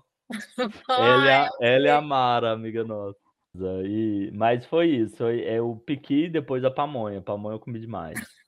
E é uma das coisas que é impossível achar aqui, né? Então, uhum. assim, porque a maioria das coisas a gente acaba achando aqui. Você comer uma, comer uma feijoada, você acha. E uhum. muitas coisas a gente pode fazer, né? Porque você acha os ingredientes, porque aqui tem loja de, de produtos brasileiros, então você pode comprar e fazer. Que Mas... eu trabalho, não estou trabalhando nenhuma atualmente. É, agora piqui e pamonha, você nunca vai achar aqui. Hum. É, amigo, você sabe que é assim, esse é um assunto muito, muito delicado para mim, porque assim, eu tinha vontade, tenho, de comer muitas coisas. Aí eu cheguei no Brasil com a expectativa que, cara, eu ia comer comidinha caseira, comidinha de mãe. E, mano, não, não rolou isso comigo. ai, ai. Eu, eu, eu matei saudade de comer cachorro quente, aquele dogão, sabe, dogão de, de, de rua? Ah. Tá, e pizza, a pizza brasileira é muito diferente da pizza daqui. Então eu comi pizza bem recheadona Natal. Nem sei se minha mãe vai escutar esse episódio ou não. Se ela escutar, também não é novidade. A minha mãe, ela não fez comida para mim. eu cheguei, ah, eu vou comer feijão de mãe, comida de mãe. Não, não rolou. No começo, eu fiquei chateada. Minha mãe sabe. Carência. Então, assim, eu não vou mentir que eu fiquei chateada no começo, mas depois eu falei: peraí, eu, a minha mãe está em outra fase da vida dela. É. A minha mãe está numa fase de, cara, de curtição da vida, de se descobrir mulher empoderada e tal, e que eu fico muito orgulhosa e feliz por ela. Ela queria mais para, Ju, vamos passear, vamos curtir a vida, vamos comprar uma, uma marmita e vamos curtir a vida passeando, do que cozinhar. Aí eu fui entendendo que tá tudo bem, vai, Ju, para, é só uma comida. Isso não é melhor eu passar o tempo, né, com a minha mãe, tal, tal, e curtir dar risada com ela, do que comer uma comida. Depois eu me viro com isso, sei lá. Pra você ter uma ideia, eu cozinhei, mas eu mais cozinhei em casa para minha mãe do que ela pra... Ai, meu Deus, se ela ouvir isso, ela vai, ela vai falar, sua filha da puta. Mas, bom, é isso. Vamos seguir aqui para o meu roteiro. O que, que você percebeu, amigo, no Brasil, na sua área, que, tipo assim, tá em alta, que é tipo, é modinha, que tá tendência lá. O que, que, você, que, que você percebeu lá? A única coisa, assim, que me incomodou um pouco, mas eu acho que é coisa coisa que já acontecia, mas é que eu fui no, no, num barzinho gay que eu ia em Goiânia, e é muito gay padrão. Hum. Me deu preguiça. O que quer dizer gay padrão? Que é aquele gay que não tem tudo perfeito, sarado, lindo, maravilhoso, que não tem uma sobrancelha fora do lugar. Então, isso eu, me incomodou muito. Aqui na Austrália é diferente? Não. Só que aqui o que, que é diferente? Lá no Brasil, todo lado que você vai é de gay padrão, todo bar que você vai é de gay padrão. E eu fico pensando, gente, cadê as bichas que não é padrão? Elas, elas devem estar enfornadas dentro de casa ou tentando suicídio, alguma coisa assim, né? Alguma coisa nesse sentido. Agora aqui o que acontece? Tem a balada e o bar de gay padrão igual, perfeito, que é tudo maravilhoso, mas tem os ambientes que é muito mais inclusivo, que junta os gays que não são padrão, muito trans, muito é, alguns héteros, bissexual, todo mundo hum. junto. Eu acho esse tipo de ambiente muito mais legal. Também acho. Então, isso, assim, modinha, modinha eu não vi, mas eu acho que essa modinha de gay padrão já tá meio old school, já tá bem brega. Acho assim, ai, não vai mudar isso, não, gente, já deu. Que eu percebi o tal do, do status, por exemplo, todo mundo falando do tal do cop Stanley. Que porra é essa? Essa porra é de um copo que você paga quase 200 reais num copo que diz que é, é status, amigo. Que, ai, que ai, mantenha a bebida gelada, a cerveja gelada por 12 horas. O dia que eu deixar Você vai ficar com a cerveja 12 horas, eu bebo ela em é. dois, eu bebo ela em dois minutos, para que, que eu quero um copo de 200 reais? Amigo, eu bebo a cerveja em menos de 12 minutos, por que, que eu vou deixar gelada 12 horas? Ah, não, Sabe, mano, a galera paga, tipo, é 100 mais de 100 reais, 200 reais nesse copo, porque fala, mano, é o copo Stanley, tá, não sei o que lá. Uma coisa que eu gostei, outra positiva de São Paulo, que tá tendência lá, que é a tal da bebida checkmate. Eu te falei da checkmate? Não. Tá, isso eu gostei. Eu descobri no carnaval, no bloquinho de carnaval. Meu Deus! Eu até postei no meu story Back to Brazil. No... É uma bebida assim que é, é rum, mate, limão, não sei o que lá. Cara, uma delicinha, refrescante. Ai. 8% de teor alcoólico é do demônio. Boa é essa. boa, é muito boa. A outra coisa que eu senti de São Paulo é a gourmetização da, da, da comida de boteco. Por exemplo, uma porção de moela, ossobuco, sei lá, buchada, o que for. Caríssimo. Cari 80, 100 reais, tá ligado? Tipo, uma comida que ninguém dava a mínima, todo mundo cagava. Mas eu amo, eu particularmente amo, então saudade de comer. A galera vai num boteco, vai num restaurante qualquer, paga tipo 80 reais um prato de moela, tá ligado? é muito, muita coisa que eu falo, velho, não. Não, pelo amor de Deus. Faz isso? moela em casa e gasta 5 reais. Aí eu, eu comparo com a, com a minha época do Brasil, eu falo, meu Deus, isso eu comia cara, tipo, sei lá, muito barato. Agora a galera faz gourmet, tá ligado? Vamos falar de carnaval. A gente foi pra mesma época do, do carnaval. Você pegou muito boy lá, amigo? Qual é que foi? Vamos falar de putaria? Ai, Amiga, assim, não peguei muito. Peguei alguns. Foi tipo umas não, antigão. Não, foi só gente nova. Mas assim, eu não peguei carnaval no Brasil. Eu peguei o pré-carnaval em Goiânia, que é a parte boa, que em Goiânia não tem carnaval, né? No carnaval é. todo mundo viaja, então lá tem um pré-carnaval que é legal. E aí é. eu fui pro pré-carnaval das manas, né? Das bichas. É. Aí foi ótimo, beijei na boca, horrores. Ai, que delícia! Tive revelações terríveis. O que, que, é revelações terríveis? Pode saber? Sério? Será que eu falo isso? Ah, se você não quer falar, tudo bem. Depois você me fala em off. Eu falo. Eu não sou baú. não, não tem nada a ver. Não, porque eu tava no, numa balada. Na balada não, era um bar. Um, o Garden Bar, lá em Goiânia. Hum. E um cara chegou. E aí a gente tava conversando. Eu conheci um cara lá. E ele falou: Meu nome. Ele falou: Meu nome. Você não tá lembrado de mim? Eita. Falei, Vixe, fodeu, né? Aí ele falou: Ah, você lembra que você malhava na academia tal aqui em Goiânia? Eu era professor de dança lá. Aí eu lembrei dele, né? Porque na época que eu tinha o meu relacionamento, hum. o meu hum. ex fazia as aulas de dança. E ele falou: Ah, então, você lembra que o fulano, o seu ex, fazia aula de dança comigo? Falei, e você fez uma vez? Falei, ah, lembra, eu lembrei, né? Ah. E aí a gente beijou e a gente ficou e tal, tal. No meio da ficada, ele vem me falar: Você sabia que eu ficava com seu ex?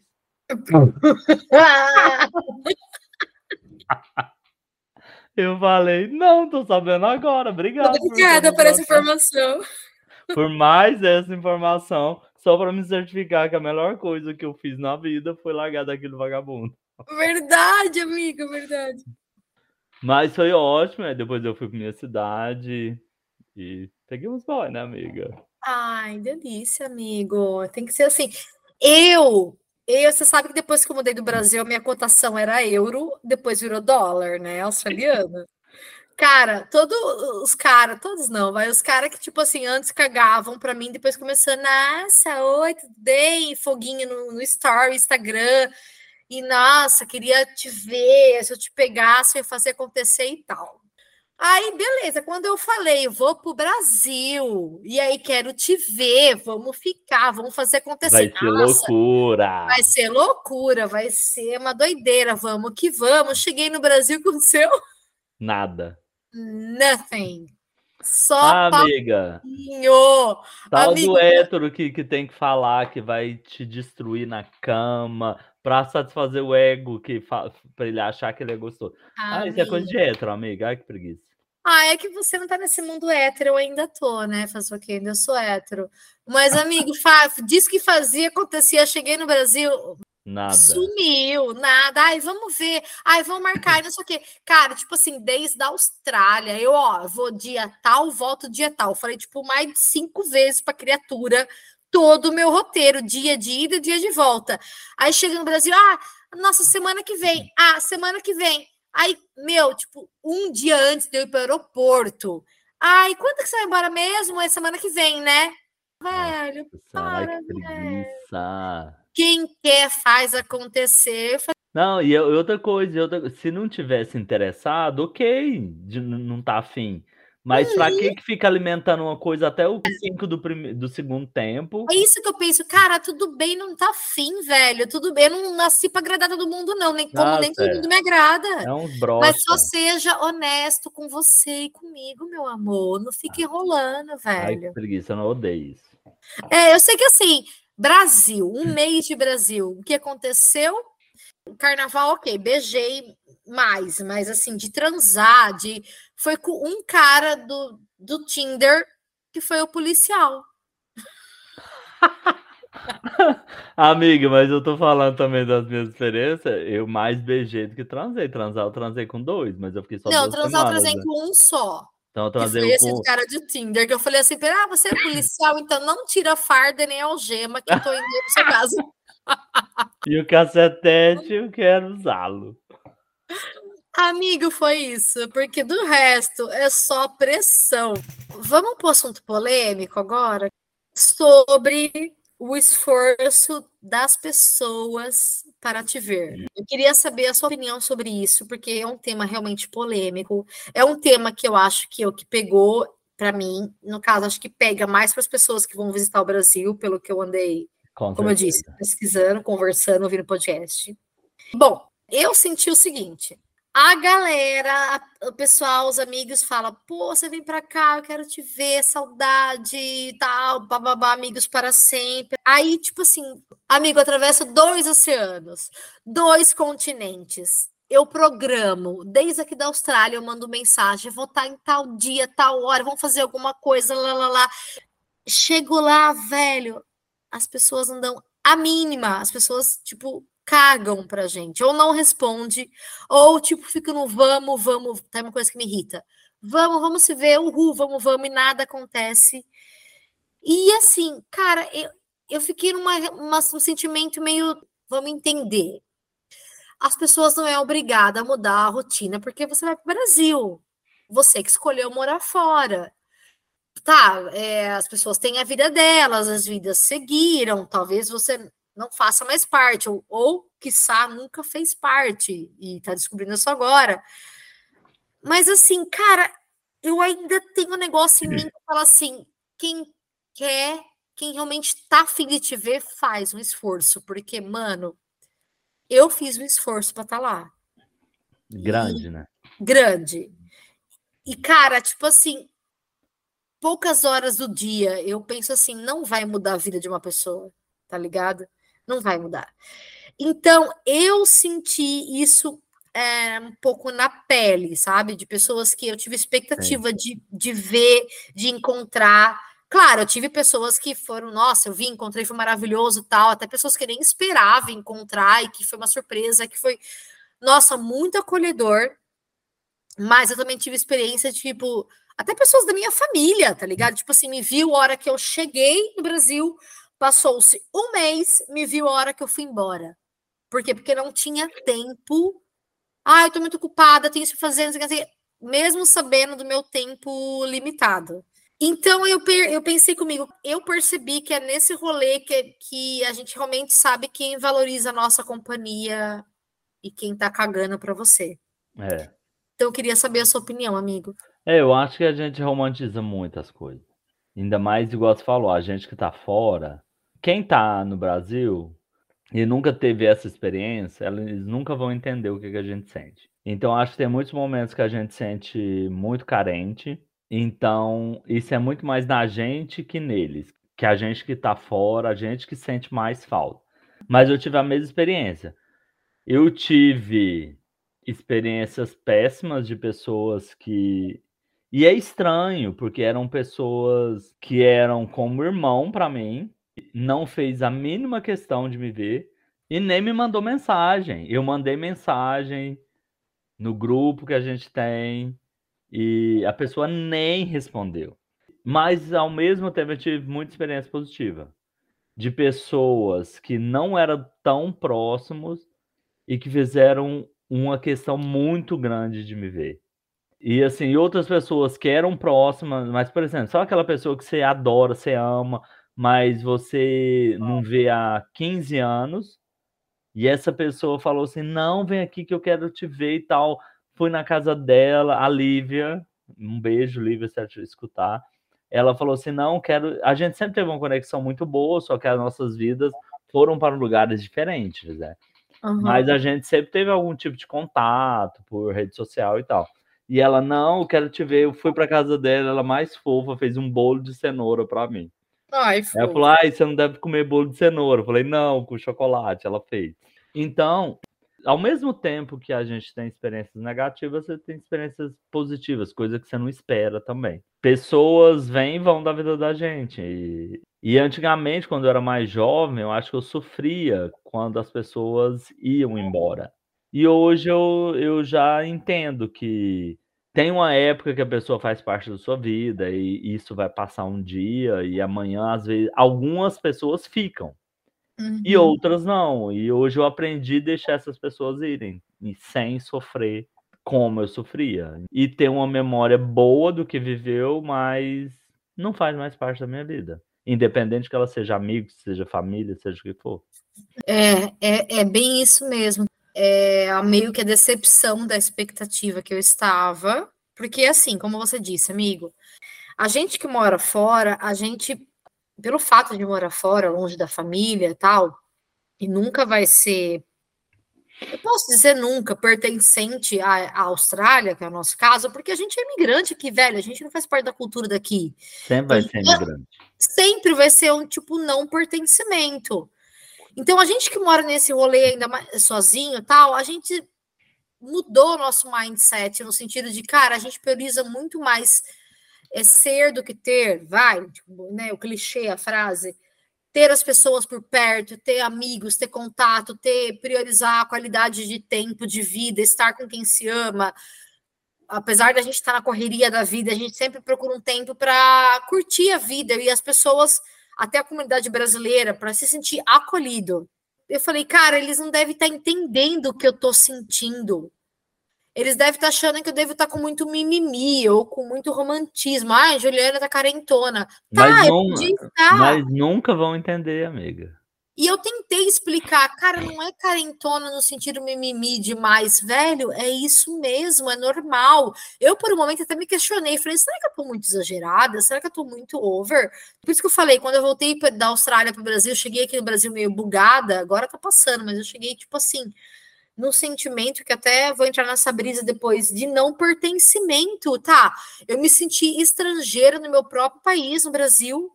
Eu me sinto estrangeira aqui, claro, eu não sou australiana. E entrou, eu entrei num conflito de, cara, a quem, aonde, a que lugar eu pertenço? é um sentimento dúbio, porque eu falei, velho, ao mesmo tempo que é libertador, nossa, eu não crio raízes, eu sou do mundo, eu sou livre, liberdade, uhul, ao mesmo tempo, mano, eu não sou acolhida por nenhum lugar, e aí? Tipo, de quem que eu sou? O que que eu sou? Sabe? Sim.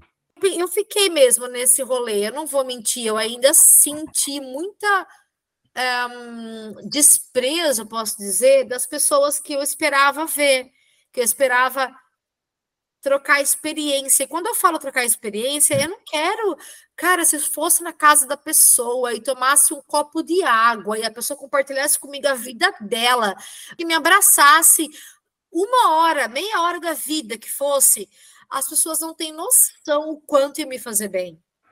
É, eu entendo. Quanto ia me fazer feliz. Não, amiga, mas eu aprendi uma coisa. Quando a gente cria expectativas, a gente sempre vão, vai, ser, vai frustrar. Mas eu não vou mentir, sabe? Ah, eu acho que agora tá passando. Mas eu cheguei muito nesse sentimento, assim, eu cheguei, eu cheguei do Brasil para a Austrália, muito nesse sentido, tipo assim, claro, foi preciso, foi revelador, teve respostas, como você falou no começo desse, do episódio, sobre a minha, sobre respostas íntimas, é Brasil, é Austrália, que lugar do mundo que é? Eu tive essa resposta.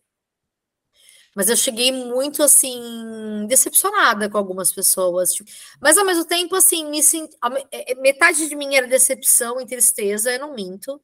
Mas metade de mim era tipo assim, Ju, ainda bem que você vê isso, que você não é assim. Eu, tipo assim, eu meio que me abracei, tá ligado? Eu tive orgulho de mim de falar, que bom que você não vê assim.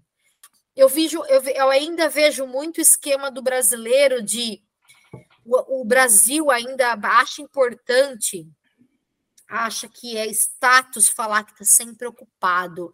Ah, eu estou trabalhando bastante, eu fico até mais tarde no trabalho, eu trabalho mais do que a hora, do que a hora, do que a carga horária, não recebe porra nenhuma por isso, mas tem que falar que não, porque assim eu sou valorizado, assim eu sou uma pessoa responsável, assim não sei o quê. Foge da nossa realidade atual. É. Eu não ganho mais para estar tá mais no horário. E, e assim, na boa, velho, para uma empresa no Brasil, ou seja, em qualquer lugar do mundo, você é só um número. Você, a pessoa trabalha mais do que, do que eu, a carga horária. Tá ali, ó, sem, sem ter tempo de qualidade, sem se cuidar, sem ter tempo para família, filhos, o que for. Para quê? Para pagar o sonho do patrão, a viagem do patrão, mas não tem tempo para porra nenhuma na vida. E, as, e, eu vi muito essa glamorização do ai, eu estou ocupado, ai, eu estou muito ocupado, ai, porque não sei o que, eu não tenho tempo. Triste, desculpa. E outra coisa, eu acho assim que a gente, se a gente quer saber a verdadeira consistência de uma amizade, você só vai saber quando uma pessoa valoriza a sua amizade é morando fora. Mora fora para você saber quanto uma pessoa valoriza a sua amizade. E não é assim, não tô julgando o valor, tá ligado? Ah, essa pessoa, esse fulano é um escroto, é um filho da puta. Não. É que só assim a gente consegue entender quem prioriza a gente na nossa vida e a gente vai priorizar a pessoa na, na nossa vida também. É, mas agora o que você comentou, assim, já é outro assunto, mas você puxou um gancho aí de. Que eu fiquei só duas semanas, né? De se... o que, que você sentiu, se o Brasil é o seu lugar ou não. Eu queria uhum. muito essa resposta. E assim, eu não falo que eu nunca vou voltar para o Brasil de jeito nenhum. Eu posso voltar amanhã, não sei. A vida é muito imprevisível, impossível a gente saber. E se eu voltar, ok, voltei. Mas não está nos meus planos, porque, por N motivos, eu, eu me senti muito deslocado em muitas situações do Brasil com os meus amigos, situa é, por eu ter ideias diferentes, eu tive situações de estar entre 10 pessoas, eu sou única, um, eu era a única pessoa que pensava de uma forma. Então eu me senti muito deslocado e eu falei assim, gente, se eu voltasse para esse lugar, eu ia ser um, um extraterrestre aqui. Eu senti isso também. É porque eu acho que as minhas prioridades hoje são diferentes das que eu tinha e são diferentes hoje das pessoas que eu convivo lá. Então, as minhas prioridades, o que eu penso, os meus, não é prioridades, os meus valores são diferentes das pessoas que eu, que eu conheço lá. Então, uhum. se eu uhum. voltasse, eu ia sentir agora, nesse momento, um peixe fora d'água. Então eu não penso em voltar por enquanto. E é engraçado, porque eu criei zero expectativas. Eu, eu, eu pensei no pior cenário. É, você me conhece, né, amigo? Você sabe que eu, eu, eu crio expectativa. É, então, com, como eu pensei no pior cenário, tudo foi melhor. Foi muito melhor do que eu esperava. A minha conexão com os meus amigos, que eu achei que poderiam não acontecer, foram ótimas. A conexão com a minha família, que eu tinha medo de, de, de pensar como seria, foi maravilhosa. Os meus sobrinhos, eu acho que foi a melhor parte, porque uhum. eles já estão na idade de pré-adolescência, uhum. e aí a gente curtiu junto, a gente foi para cinema, a gente brincou de, de jogos, então foi muito divertido essa conexão com eles. E é lógico que teve pessoas que você fala assim, ai, eu só tive certeza que essa pessoa não tem nada a ver comigo mais. Mas se eu for fazer um balanço geral, foram muito mais pontos positivos que negativos. No final da segunda semana, eu tava falando, deu, já eu acho que é hora de eu ir uhum. embora, eu fiz a minha conexão com as pessoas, foi legal matar saudade, foi maravilhoso, mas é, eu queria ir embora já. Eu queria entrar nesse assunto agora. É, se você sentiu vontade de, de, de, voltar, sentiu tipo, é, como você falou, já deu, ou tipo assim, ah, queria ficar mais um pouco, passou muito rápido e tal. O que, que você. Assim, eu fiquei só duas semanas, então foi muito rápido. Eu ficaria uhum. mais uns cinco dias. Uhum. Nem uma semana não precisava. Eu ficaria mais uns cinco dias para curtir mais, porque foi muito corrido. Teve pessoas que eu queria muito ver e não consegui ver porque duas semanas é muito rápido. Uhum. Eu queria curtir um pouco mais meu sobrinho, minha irmã. Eu fiquei na casa da minha irmã, foi muito legal. Então, assim, eu ficaria mais uma semana, cinco dias. Mas eu estava sentindo já muito deslocado que eu falei, ah, eu preciso ir pro meu canto. Sim. Mas eu acho que no minha, eu já comentei isso com algumas pessoas, que eu acho que para mim é um pouco diferente porque eu não tenho essa. Eu acho que eu converso isso muito com meu eu conversei muito com meu terapeuta também. Eu não tenho mais a referência de casa no Brasil. Igual você voltou para casa de sua mãe. Uhum. Eu não, eu saí da minha casa dos meus pais, eu tinha 19 anos de idade. E nunca uhum. mais voltei. De 19 em diante, eu sempre tive o meu canto. Então, a minha referência de casa é o meu último apartamento em, em Goiânia, que eu quando eu estava com meu ex e a gente morava junto. Então essa era a minha referência de casa. Sim, a partir do momento que eu não tenho referência de casa, eu volto para o Brasil e me vejo na casa de amigos e na casa da minha irmã. E isso nunca me traz uma referência de casa. Então acho que uhum. isso me desconecta muito do Brasil e me faz ainda mais eu me sentir que eu não pertenço àquele lugar eu acho que é muito essa coisa da referência de casa que que hoje eu tô tendo essa referência de casa aqui na Austrália. Então, assim, Sim. e foi muito surreal. Quando eu cheguei em Melbourne, que eu cheguei aqui, eu senti um sentimento muito legal de estar tá chegando aqui. E uhum. de eu tô chegando em casa, na hora que o meu amigo foi me pegar no aeroporto e eu vi naquela cidade linda, e aí eu cheguei em casa, eu me senti acolhido, me senti em casa. E eu nunca imaginei que eu ia me sentir em casa, voltando para a Austrália. Amigo. Então eu buguei, assim, buguei real. Fiquei semanas bugado, falei, o que está acontecendo? Uhum. Então é, é uma coisa muito surreal. A gente fica assim, ah, eu, quem eu, onde que eu estou no mundo? Mas eu tenho pensado, tentado pensar diferentemente, porque a minha vida inteira eu tentei me encaixar. Uhum.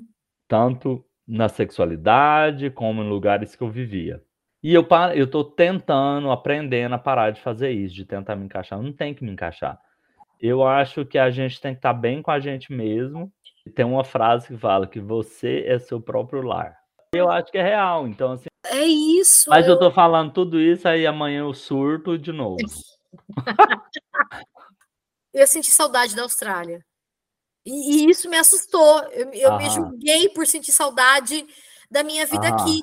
E quando eu vi o avião chegando em que aqui em Brisbane, quando eu vi o mar, quando eu vi assim, me veio uma frase na cabeça, nossa, eu tô em casa. Mas, mano, aqui não é minha casa, mas veio, tipo assim, eu tô em casa. Mas Porque... é sua casa no momento. Porque assim, é, é, tem a minha, as minhas coisas, o meu cheiro, é. a minha é. cama, a minha, o meu lençol, as minhas comidas. É muito louco tudo isso. Então deu uma bugada muito louca na, na minha cabeça. É, mas eu acho é o que eu falei, eu acho que sem de lugar não quer dizer nada. Eu acho que eu fiquei a vida inteira procurando um lugar. E eu acho que não tem nada a ver, porque você é brasileira e você tem gente que é brasileira e vai se sentir em casa na Tailândia. Eu acho que é muito mais a vibe do lugar do que qualquer outra coisa. E... É. Mas, mas, na real, eu acho que, que o lugar é quando a gente tá bem com a gente, não é? Você pode estar na Rússia e tá bem com você, você falar, nossa, aqui é meu lugar, mas é porque você tá 100% ok com você, entendeu? A gente é um corpo no mundo, velho. É. E é libertador pensar que a gente não pertence no lugar, mas ao mesmo tempo, como tudo na vida, gente, tudo tem seu ônus e bônus. É libertador, mas ao mesmo tempo também dá os seus medos, dá as nossas brisas, dá os buga tudo, porque você fala, tá, e agora, onde eu pertenço? E quer saber? Eu acho que é, eu isso é mais pensar nisso. É isso é a coisa. Eu tô tentando parar de fazer essa pergunta, mais. porque eu acho que eu não pertenço a lugar nenhum. E vamos pensar que isso é uma coisa boa não pertencer a lugar nenhum. É, eu acho, eu acho. Eu não tô tentando nunca mais fazer essa pergunta para mim, porque toda vez eu tenho a mesma resposta. E então, essa volta para o Brasil, para mim, teve muita questão de a minha reafirmação para me relembrar os motivos que me fizeram sair do Brasil. Entendeu? Eu senti muito isso. A minha mãe falou até assim para mim esses dias atrás: ai, você tá bem tal. Eu falei, mãe, cara, eu tô meio confusa psicologicamente, blá blá blá. Aí ela falou assim: ah, eu já sei. É que você veio para cá, eu acho que você sentiu vontade de ficar, né? Você deve estar tá confusa porque você sentiu conforto lá. E aí eu fui muito sincera com ela. Eu falei: desculpa te decepcionar, mas é totalmente o oposto eu senti vontade de ir embora. Aí ela assustou, eu falei, por favor, não me leve a mal. Eu amo a senhora, eu amo o meu país, eu não deixei de ser brasileira, eu amo minha família, meus amigos. Só que assim, eu senti que, cara, eu talvez, eu ainda, eu não sei se eu vou, mas eu não me encaixo mais nesse lifestyle.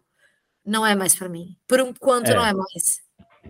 Tanto que eu falo, se um dia eu voltar para o Brasil, eu vou ter uma vida totalmente diferente da que eu tinha. Não vou voltar para minha cidade. Total. Eu vou morar em outro lugar, eu vou morar na praia, eu vou morar no Nordeste, algum lugar assim, porque eu não me encaixo mais naquele padrão do que eu vivia e assim. Uhum. E uma coisa que, que eu percebi também, eu parei de tentar explicar as coisas para as pessoas. É porque, porque eu percebi uma coisa, quem, quem não vive algum tipo de experiência, dificilmente elas vão entender. Uhum. Dificilmente, não estou falando 100%.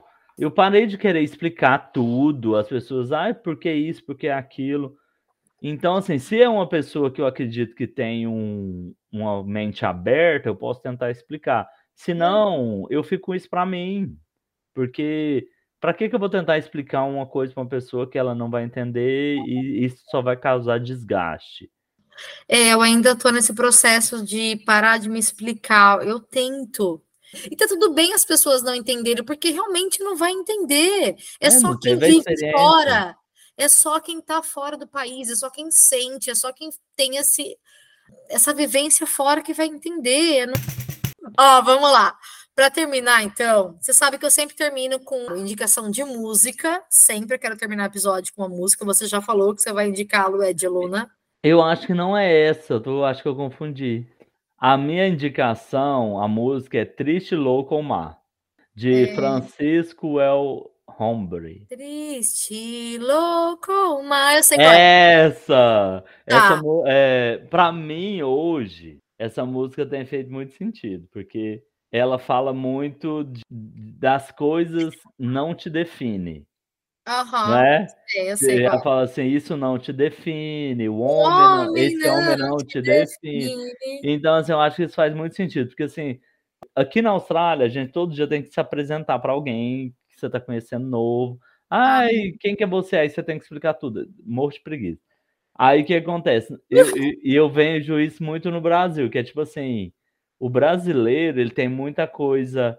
Ai, eu sou veterinário, e tal. Tipo assim, acha que a profissão define ele. A primeira coisa que você pergunta para um brasileiro, quem é você? Quem é você na fila, quem é você na fila do pão? Eu sou advogado e tal. Eu já não me apresento assim, porque já me irrita. Por quê? Minha profissão não me define, eu não sou veterinário. Se eu sou casado, não me define. A minha casa não me define, nada não, me define. Nada. Entendeu? Então essa música é minha cara ultimamente, entendeu? Então ah. o que define é o que eu penso, o que eu gosto, o que o que eu sinto, não se eu sou porro de veterinário, se eu sou gay, se eu sou. Nada disso uhum. me define, entendeu? É muito isso. A minha música é uma música que eu amo, da Rita Lee, que é Balada de, do Louco. Ai, adoro. Então, se eu sou louca por viver essa vida e ser feliz, como eu já fui muitas vezes julgada e apontada, e então mais, mais louca é quem me diz e não é feliz.